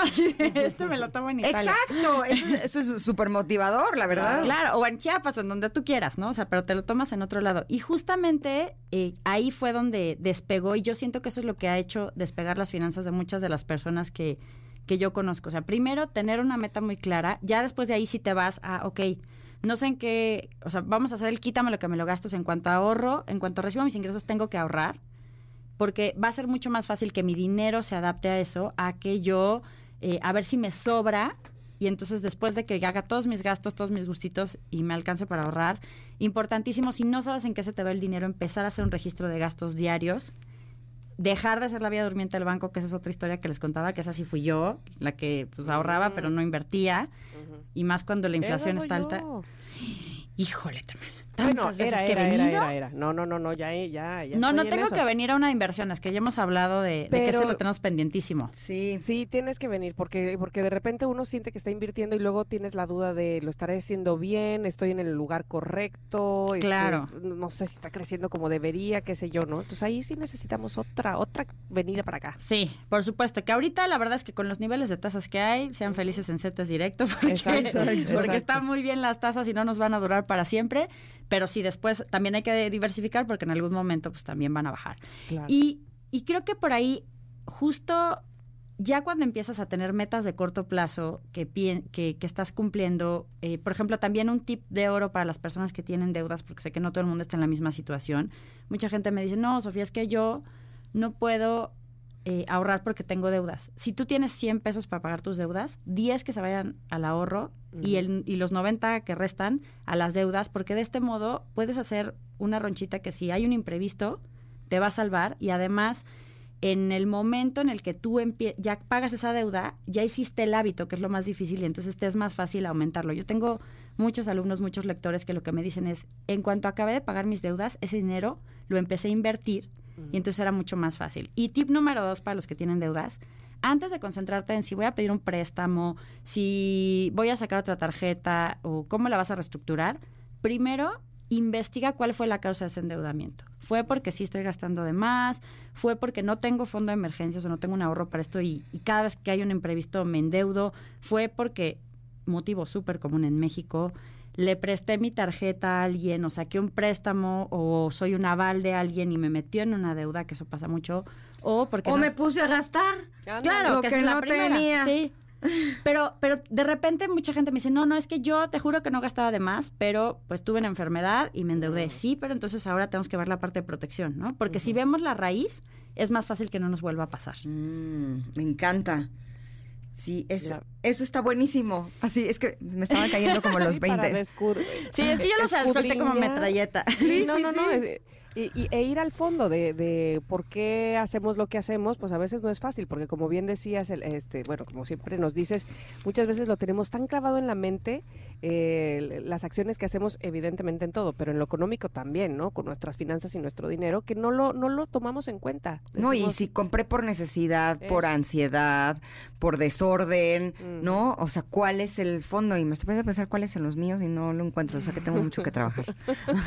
sí, justo hay un, hay un un, tema súper interesante con la parte de compras compulsivas, que también es un temazo que todavía podemos platicar, que tiene que ver con comprar si nos genera dopamina, o sea, esta, esta satisfacción a nivel cerebral, pero a las 48 horas de que hiciste tu compra compulsiva se cae. Entonces lo bien antes. Exacto. lo bien que te sentías. Cuando lo estrenas. Exacto. o, cuando lo arrumbas, porque a veces ni lo estrenas, lo pones en algún lado y va. Y entonces necesitas como este otro shot de dopamina, entonces vuelves a comprar y es un ciclo.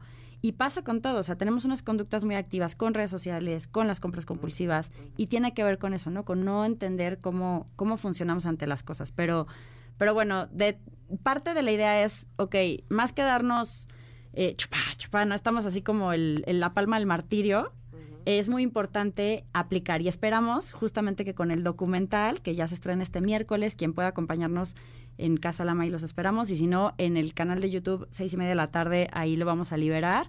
Se inspiren de historias de otras personas y también aprendan cosas que no sabían sobre Pequeño Cerdo Capitalista para que hagan sus propios proyectos. qué emoción, de verdad te felicito muchísimo por, por tu proyecto, por tus proyectos y por eh, sobre todo mantenerlo porque me parece a mí que, bueno, sacar un proyecto es importante, obviamente, dar el primer paso, pero mantenerte arriba, yo creo que eso es eh, plausible totalmente. Felicidades. Felicidades, Sof. Muchas gracias a las dos y qué emoción estar por acá. Y pues, esperamos pronto. Sí, les platico más de la agenda 2024 pronto, de Pequeño Cerdo Capitalista. Va, cerrado.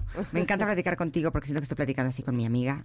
Obvio. y, diciéndole cuáles son mis errores. Así, las cosas que no siempre uno tiene la oportunidad de platicar con cualquier persona. Y justo me hiciste recordar que el otro día estaba platicando con mis amigas y pues estábamos hablando de aquellas cosas que no le platicas a cualquiera, ¿no? Y hablábamos justo de las infecciones vaginales, que honestamente son terribles. Sientes comezón, ardor, inflamación, ya sabes, te sientes tan mal que solo quieres volver a ser tú. ¿A poco no? Totalmente. Las infecciones vaginales quiero decirles que también pueden ser tratadas vía oral, ¿eh? Yo así conocí Candiflux, que elimina justo el hongo causante de la candidiasis vaginal. Una cápsula, una toma y un día ya para decirle adiós a los molestos síntomas. Con Candiflux te olvidas de horarios, pero también te olvidas de aplicaciones incómodas. Y en tu rutina además puedes incluir los shampoos dedicado a Tiva y Candy Flux que limpian y cuidan tu zona íntima. Así de cómodo, así de fácil. Consulta a tu médico. Permiso de publicidad 23330021B0850. Vamos a ir un corte, conectes. Venimos rápidamente con ustedes otra vez. Aquí el 102.5 somos Ingrid y Tamara. Es momento de una pausa. Ingrid y Tamara en MBS 102.5.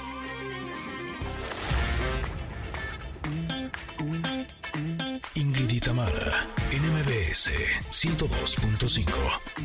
Continuamos. Hoy es lunes de viejitas y bonitas en la música y por eso estamos con esta canción que vaya, esta sí ya se fue muy para atrás, 1969 fue su fecha de lanzamiento, sin embargo, bueno, la conocemos por supuesto, Sugar Sugar de los Archies.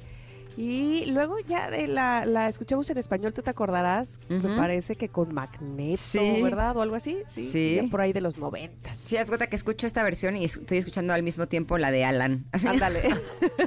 escucho la voz de Alan así, como dentro de mí. bueno, pero bueno, ahí está en su versión original. Oigan, hablando de eh, otras versiones. Me da mucho gusto el día de hoy entrevistar a la guapísima actriz Verónica Montes que está con nosotros para presentarnos El Maleficio, que en lo personal también tengo muy buenos recuerdos, aunque muy niña, de, de la primera versión. Sin embargo, me muero de ganas por saber qué nos presentan en esta versión del Maleficio. Bienvenida, Verónica, ¿cómo estás? Gracias, gracias. Muy contenta de estar aquí con ustedes. muy feliz de contarles esta nueva versión del Maleficio. Sí, de hecho estaba ahorita metiéndome así mi ratón cerebral, encontrando los archivos de esta novela de hace ya varios años. Esta novela era de Ernesto Alonso, con Jacqueline Andere, Norma Herrera, Humberto Zurita, Eduardo Yáñez. ¿Eh? Armando Araiza, ahorita me estoy acordando, salía chiquito, creo, ¿no? Erika Buenfil. No, hombre, tenía un elencazo. Sergio Goiri.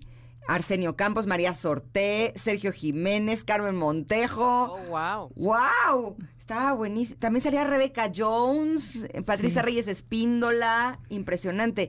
Y la sorpresa es que ahora Jacqueline Andere también está dentro de esta, de esta novela. De esta historia, sí. Sí, sí, está. ¿De qué se trata el maleficio? Porque la verdad trato de acordarme de qué se trataba y no me acuerdo. Pues es una nueva versión de, de, de la del 83 y, y, sí tiene mucha, sigue teniendo mucha, eh, mucho suspenso, drama, obvio, pero tiene mucho suspenso y eso, está lo, eso es lo padre porque es la eh, en, el Maleficio fue un parteaguas de las historias de las novelas.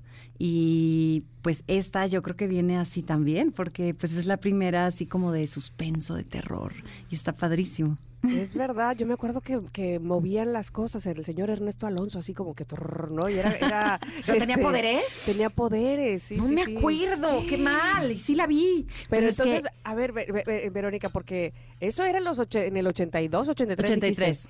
Ahora imagínate con toda la tecnología que tenemos, con todas las historias que hay, todo lo que sabemos, pues yo creo que han de haber, eh, no sé, pulido muy bien la historia, ¿no? Sí, no, y tiene unos efectos buenísimos. Eh, vimos una partecita de la historia al principio, cuando empezamos a, grabar. Eh, nos enseñó el, el, el señor Güero, pues nos enseñó un poquito de la historia y nos queda, o sea, varias de nosotras gritábamos y todo, porque sí nos dio miedo, sí nos asustó, eh, está muy, muy bien hecha, ¿sabes? Y, y, no les quiero decir mucho de la historia para que la vean y no se la vayan a perder, pero lo que les puedo decir es que eh, hay un hay un Dios para ellos, si se puede decir así. Eh, ¿Para ellos, quiénes? Para, bueno, er, em, Enrique de Martino, mi personaje, que es un personaje nuevo en esta historia, pero también cree en lo que creen ellos. O sea, que es una como secta. Ah, eh, Ajá. Entonces es em, Julián Gil, que hace Gerardo, eh, Enrique de Martino, que es Fernando Colunga, em, otros personajes que también están, y el mi personaje. Nosotros somos los que... forman parte de una secta. Exactamente. Y ahí es como empieza todo el rollo de la creencia y todo, y, y qué uno tiene que hacer para seguir ahí o para entrar. O sea, ¿tienen que hacer cosas para entrar a esa secta? Ay, como los otros documentales que hemos visto en Netflix, que están ah, tremendo. O sea, te juro, porque además es increíble que las personas que trabajan en estas sectas son personas inteligentes, porque sí, logran manipular y convencer a las personas de que eso es bueno para ellos. Exactamente. ¿Sería ese el caso de esta Totalmente, totalmente. Eh, te pongo de ejemplo mi personaje, porque pues sé todo del personaje y es, se llama Julia Peralta, es una mujer empresaria muy inteligente, como tú dijiste, tienen que ser inteligentes para saber cómo manejarlo y para saber manejar a todos los demás, ¿no? Em, ella está obsesionada, porque no se puede decir amor, está obsesionada con Enrique de Martino. Pero, o sea, con Fernando Colunga. Exactamente. No te culpo. no culpo a Julia. Pero ella está más obsesionada en lograr eh, tener el poder de todo, incluyendo la secta, que es lo que más le interesa a ella. Entonces, eh, es una es una obsesión que ella tiene, que si no lo logra, pues obviamente ella se pone mal.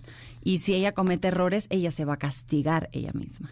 Y ahí van a ver, el personaje de verdad es una de las villanas más villanas que he hecho, más eh, con reto actoral y, y, eso está padrísimo, porque pues hago cosas que jamás jamás pensé que, que, mi personaje iba a ser, yo me quedo en shock. Me encanta, me encanta. O es sea, un reto muy padre. La ambición a todo lo que da, ¿no? Sí. La ambición al 100%. Y dime una cosa, como actores me puedo imaginar que eh, pues investigan, hace rato decía Ingrid, ay, hemos visto algunas series a lo mejor que traten de eso. Eh, ¿Te has metido, has profundizado en sectas eh, que, que sepas cómo, cómo digamos, llevarla a tu personaje? He visto, em, no, no te puedo decir mucho, pero he visto película, eh, tres películas que tienen que ver con lo que hace mi personaje oh, para castigarse ella misma. Eh, por las cosas que ella comete y que dice que están mal. Entonces, hasta ahí les puedo decir que he visto y he, leído mucho, he, visto cómo, cómo, por qué lo hace, eh, todas esas cosas, y para poder hacerlo necesitaba saber ese... Que la motiva, ¿no? Exactamente. Mm. No, está, está muy bueno el personaje, la verdad que me encanta. Es una villana muy diferente a todas las que he hecho y, y pues imagínate, trabajar con, como dijiste ahorita, eh, Fernando Colunga, Marlene Favela. Pero, por ejemplo, Marlene Favela y Jacqueline Andere, ¿ellas no son parte de la secta? No. ¿Ellas están en contra de la secta o qué? Ellas no saben nada. Ah, ok, son las Ellas no saben nada, son las engañadas.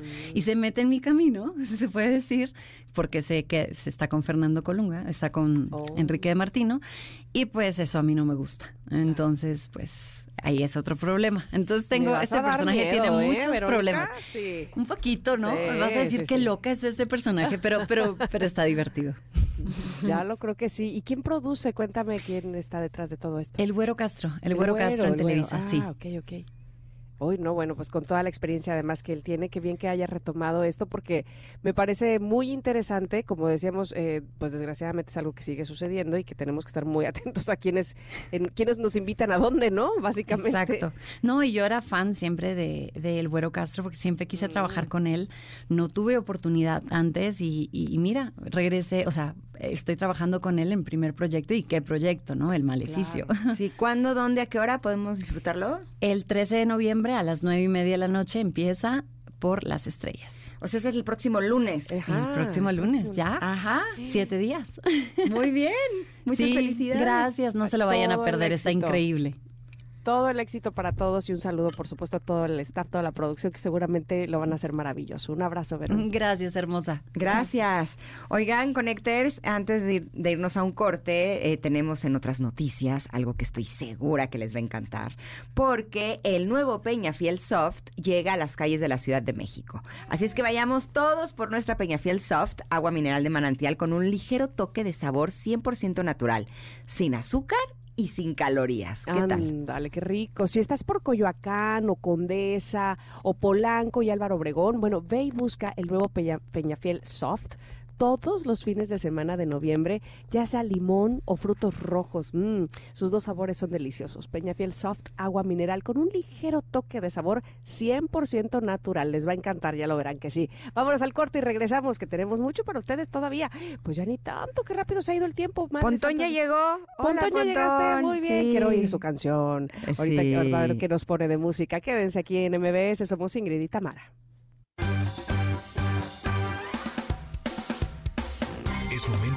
Pausa.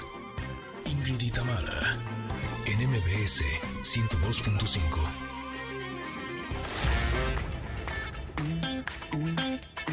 Ingrid y Tamara, en MBS 102.5. Continuamos. Pontón. En MBS, lo mejor de tu vida digital.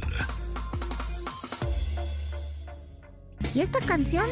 Así. Rolón, ¿no? Pero además está tocando la bataca y todo, ¿eh? O sea, me fui a la adolescencia. Rolón. Sí. ¿Qué tal? Pues sí, efectivamente, porque esta canción, amigos y amigas, va a oh. cumplir 30 años. Sí, justo, 30 años. mis 15, mis 16 años. Oh my God. Oh my God. Se pasa es, esta, esta rola salió en 1994, justo en la época del mero grunge de Nirvana, Soundgarden. Por ahí sale esta baladita de Lisa Loeb, esta estadounidense, que pues fue medio one hit wonder. o sea, eh, no tiene otras, ¿no? Pues como que no tiene muchas.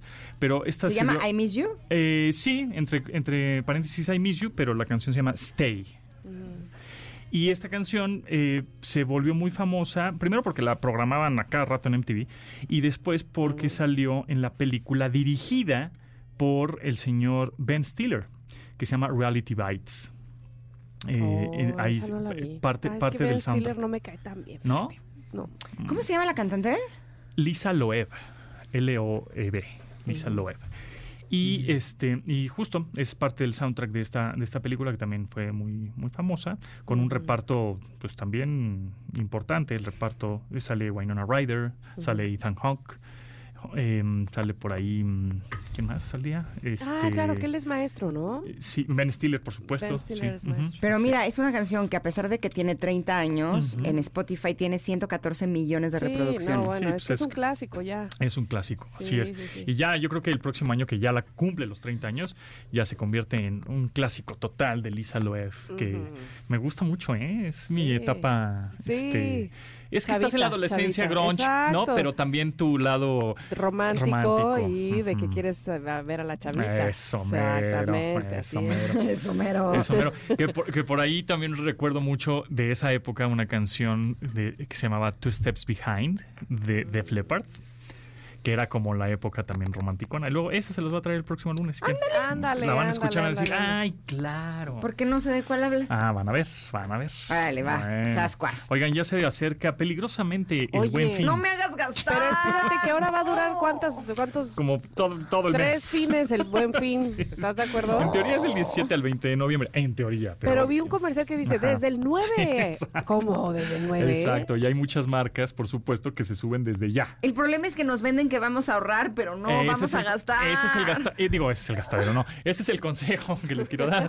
Este, que ahorita le tomen screenshots o capturas de pantalla a lo, que realmente necesitan. No, no, no porque quieren nada más, ¿no? Realmente necesitan. Que generalmente son pantallas, laptops, cosas de, tecnología. El problema es que en el área de la necesidad hay mucha ambivalencia. Bueno, bueno. O sea. Te dejas engañar. O sea, tú solito, contigo ah, mismo. dices, no, lo necesito. O sea, porque a veces a uno no se le ocurre. necesitado, ¿eh? No se te ocurre hasta que lo ves, dices, claro, lo necesito. Claro, lo necesito. Ese es el problema. Pero es cuando dices, cuando se, cuando lo ves y dices, claro, lo necesito, pues llevo tantos años sin necesitarlo. Entonces no necesito nada. Ah, entonces ya no lo compras. Pero es que si, si usamos ese... ese Esa, ese silogismo. Esa lógica. Exacto, no compras nada. Bueno, pues no, entonces no necesitas. O sea, ¿sabes qué es lo malo? Que te crean la necesidad. Exactamente. Entonces dices, ah, no sabía que lo necesitaba, pero mira. Bueno, pero sí, el consejo es ese, que ahorita saquen capturas de pantalla o screenshots o tomen fotos prácticamente ahí a la tienda departamental, club de precio, o lo que ustedes quieran, tienda ofimática, ¿no? este, que quieran, le tomen foto al precio y en el buen fin, o cuando la marca dice o la tienda dice, oye, ahora sí estamos de descuento, pues lo comparen con la foto que le habían tomado pues hoy prácticamente. ¿no? Mm. Hoy o mañana.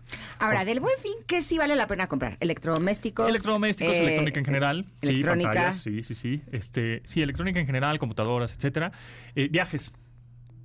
Viajes también vale la pena. Ok. Que igual no viajas luego, luego, pero compras algo ahora en el Buen Fin para viajar, no sé, en febrero, marzo, abril. ¿Pero se puede comprar para el viaje de diciembre, por ejemplo? Sí, pues sí, claro. Sí, sí porque te vas a, los, a las aerolíneas. Entonces, ah, por el Buen Fin, no sé qué. Luego muchas aerolíneas o, tarjetas de crédito te dicen, por el Buen Fin te duplicamos los puntos ¿no? de tus tarjetas que tienes. Entonces, otro consejo que, que yo he hecho, luego mi tarjeta de crédito me da puntos ¿no? o recompensas.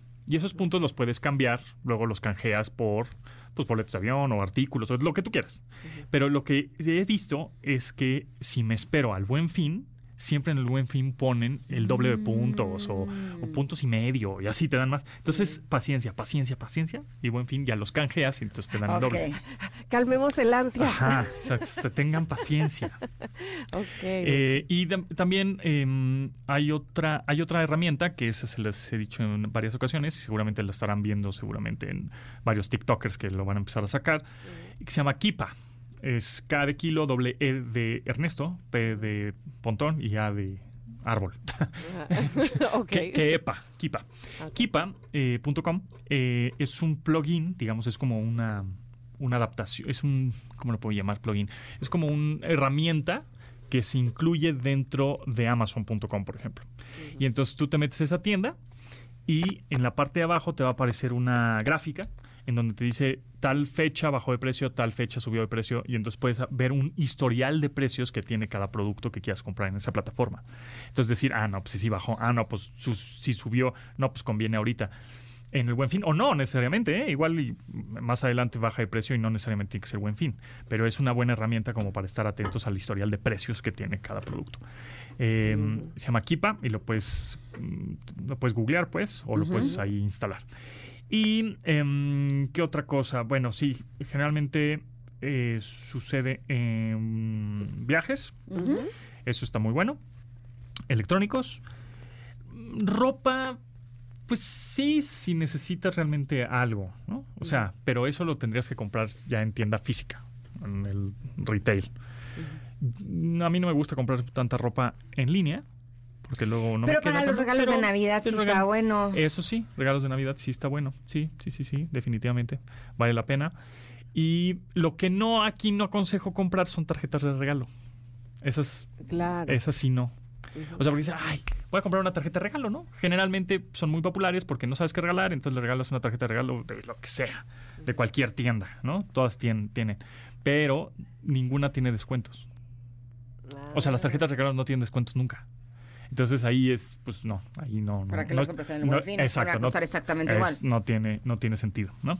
Entonces, este. Mm, Oye, pero yo, ahorita que, que, dijiste viajes me quedé pensando, sí, sí vale la pena entonces esperar al buen fin para obtener a lo mejor un, pues no sé, como evidentemente un mejor precio, pero no sé, algo especial, digámoslo así, porque pues buen precios puedes encontrar normalmente, ¿no? O sea, tampoco es que te vayan a hacer un super porcentaje de descuento, ¿o sí? Pues sí, ¿eh? de pronto sí te, sí te pueden dar un buen descuento en buen fin en viajes o en aviones o en hoteles. En hoteles, claro, también. Sí sí sí, te, pueden dar un buen descuento. Entonces, sí, generalmente son electrónica, son... Eh, luego productos de belleza también. Esos también... Mm. ¿Autos? Autos, creo que en realidad no es que te descuenten tanto dinero a la compra de un coche, sino más bien como que te bonifican, ¿no? Cosillas o servicios o kilómetros o garantías extendidas, etcétera. Mm. O sea, vale la pena, ¿no? Claro. De todas maneras, aún, aún así vale, la pena. Y servicios también, de, eso sí, si ya tienes un coche y lo quieres mandar a servicio, ahí seguramente sí va a haber descuentos en el buen ¿De cuándo, cuándo estamos hablando? En teoría, o sea, oficialmente. ¿Qué es qué? Es del 17 al 20, ¿no?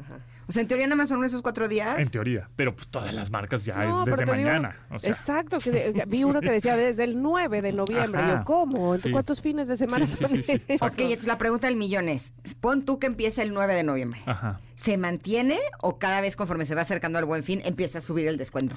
No, yo eh, más bien los que hacen ese tipo de descuentos desde ya, o sea, desde mañana prácticamente, son tiendas muy grandes, departamentales, clubes de precio, etcétera, en donde ponen productos, dependiendo la semana o los días, van cambiando los productos que tienen descuento. Entonces, por ejemplo, el 10 de noviembre te puedes encontrar en esa tienda este 20% de descuento en la tele, en una, pantalla. Pero el 15 de noviembre ya no, ya no tiene descuento. ¿Me explicó? O sea, en algunas en algunos productos, Se te quitan. como son tantos productos, no pueden poner en descuento, el 100% de mis productos tiene descuento. Entonces, por categorías o de, de, producto o por departamentos, ¿no? El departamento de electrónica, el de ropa, el de no, lo van lo van salteando por, por número, por fechas, perdón. O sea, hay que ser un cazador de los precios bajos. Exactamente, tal cual, tal cual. Por eso digo, por eso digo que desde una vez, desde hoy, oye, necesito una pantalla, oye, necesito una chamarra, oye, necesito, qué sé yo, una laptop, que es un, no sé, lo que quieran que necesiten, se van, le toman foto al precio o le toman captura de pantalla. Ok. Y obviamente en línea, pues es más fácil siempre. Eh, no se vayan con la finta con el primer precio, ¿no? O con la primera tienda. Siempre comparen con otras tiendas.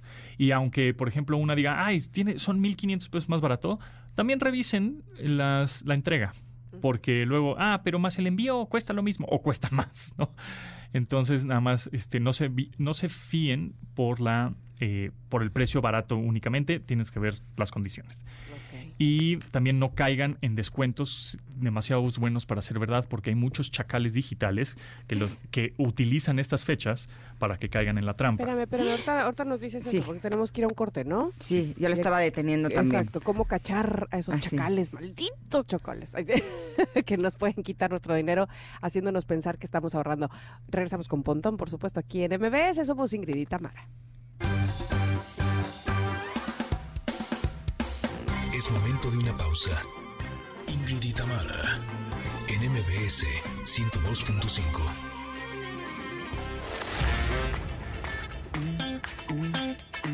Ingrid y Tamara, en MBS 102.5. Continuamos.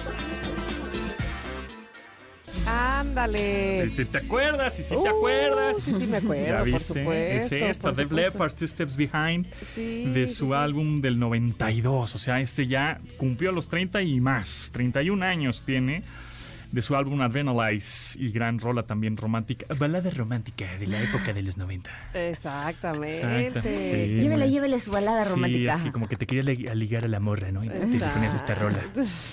Te ponías rudo pero cursi. Ajá, exactamente. exactamente. Eras así, eras bien metalero, pero mira, te tengo una rola. Ah, qué bonito. Se me hace que tú eras así. Sí, pues sí. obvio, sí. sí. claro, por eso me la sé. Este. Eres metalero pero romántico. Claro, por supuesto. Sí, pues Def Leppard. La canción Two Steps Behind también de la adolescencia, ¿verdad? Mm. bonita rolita. Bueno, épocas. Pues este, los chacales digitales en el buen fin, recuerden, no caigan en algo demasiado bueno para ser verdad, una promoción que digan, llévelo ya por dos pesos. ¿Cómo? O sea, achis, achis, ¿no? Y siempre busquen, por supuesto, tiendas oficiales en línea y que no vayan a caer en ligas o URLs o direcciones de internet que tienen ahí una coma de más, una letra de más, que no, que no, que no es que así se llame la tienda, ¿no? Justo pasó, estaba viendo el día de ayer que tú si ponías en Google acta de nacimiento, creo que ya no, ya lo quitaron afortunadamente, pero si tú ponías acta de nacimiento, pues porque luego necesitas actas de nacimiento, ¿no? La primera liga que te aparecía en actas de nacimiento, que generalmente es la que tú le vas a dar clic, ¿no? Porque dice, ah, pues actas de nacimiento, trámites, gov.mx, este, salía otra liga, pero la página era idéntica a la oficial de las actas de nacimiento del gobierno de México. Mm. Que era este documentos gov. no sé qué, ¿no? Y pues no, es gov.mx diagonal acta de nacimiento. Era para robarse los datos.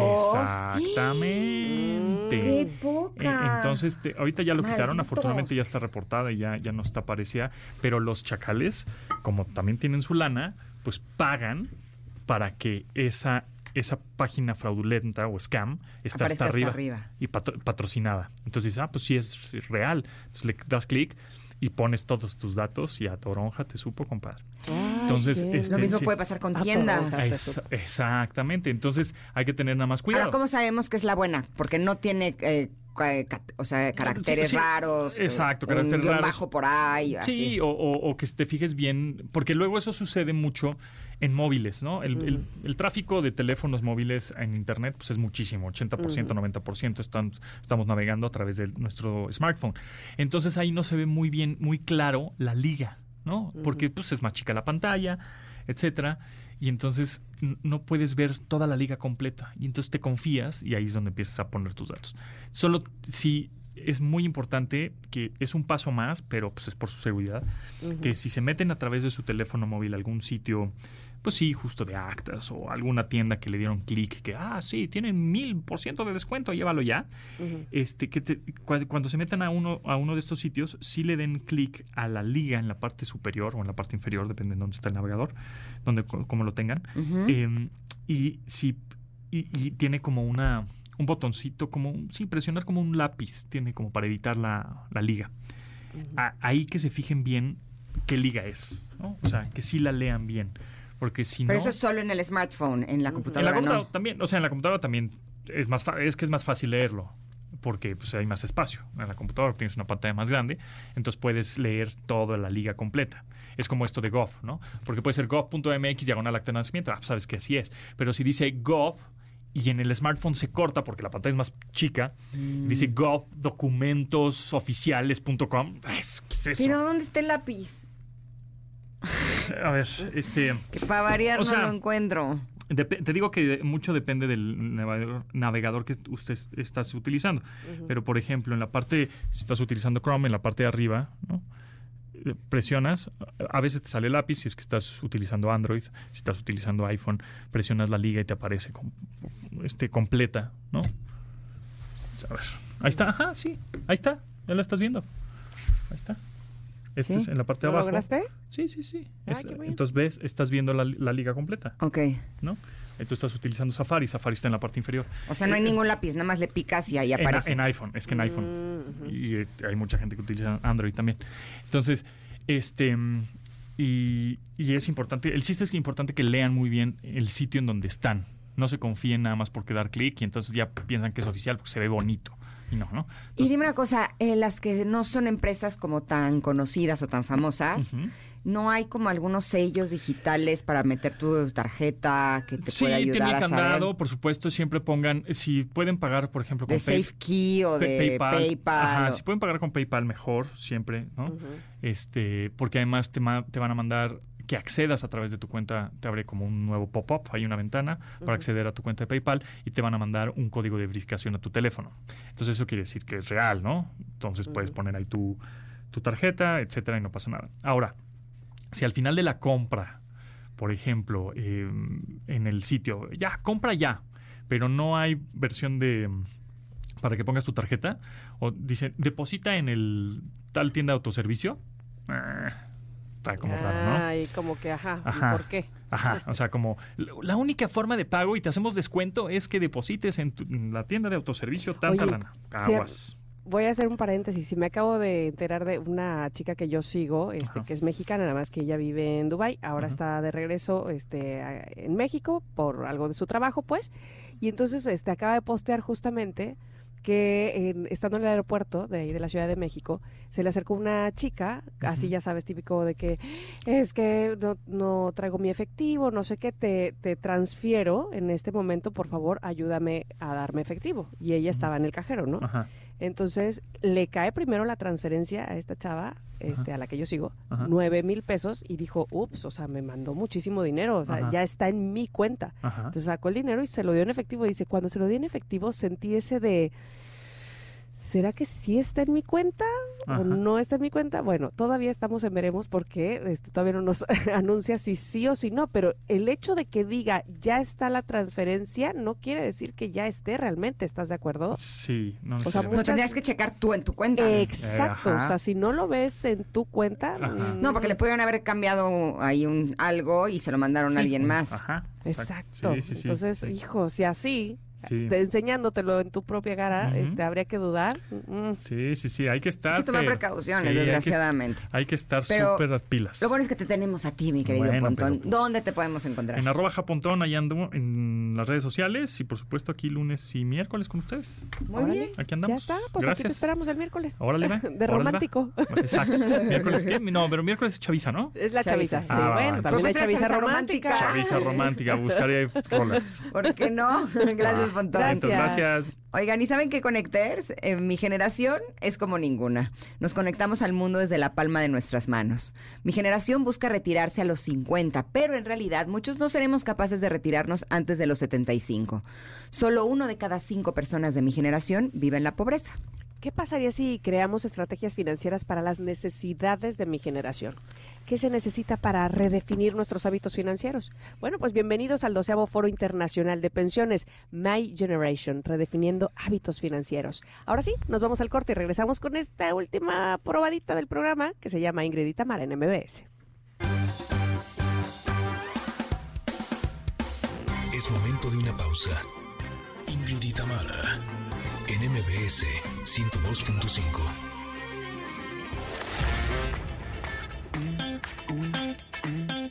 y Tamara, en MBS 102.5. Continuamos. Estamos escuchando Mamá Mía de ABBA, una canción de 1975. O sea, tiene casi 50 años y sigue siendo una gran canción. Me cae que cuando se construyen cosas maravillosas, eh, son cosas que no tienen como fecha de vencimiento, ¿no? No se sienten antiguas, es, es realmente impresionante. Oigan, antes de despedirnos, tenemos regalitos para ustedes. Tenemos dos pases dobles para que vayan a disfrutar de Lagunilla, mi barrio, eh, donde Albertano, Maribel Guardia y los hermanos Freddy y Germán Ortega te van a mostrar el caos, el folclore y lo peligroso de nuestro país de una manera divertida que no dejarás de reír. Este 10 de noviembre a las 8.30 de la noche en el Centro Cultural Teatro 2. También tenemos dos pases dobles para Mentiras, el musical este fenómeno teatral de México basado en las canciones de los ochentas y que llega totalmente renovado.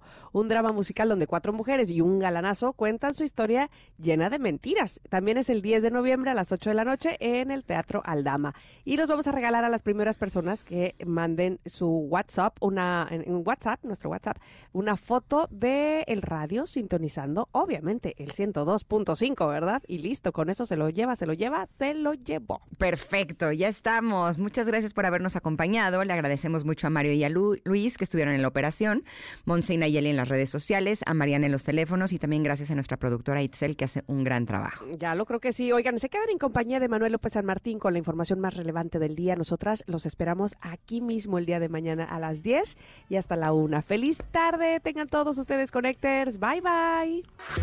Gracias por acompañarnos. Aquí te esperamos en la siguiente emisión de Ingrid y Tamara en MBS. Cuídate y sé feliz.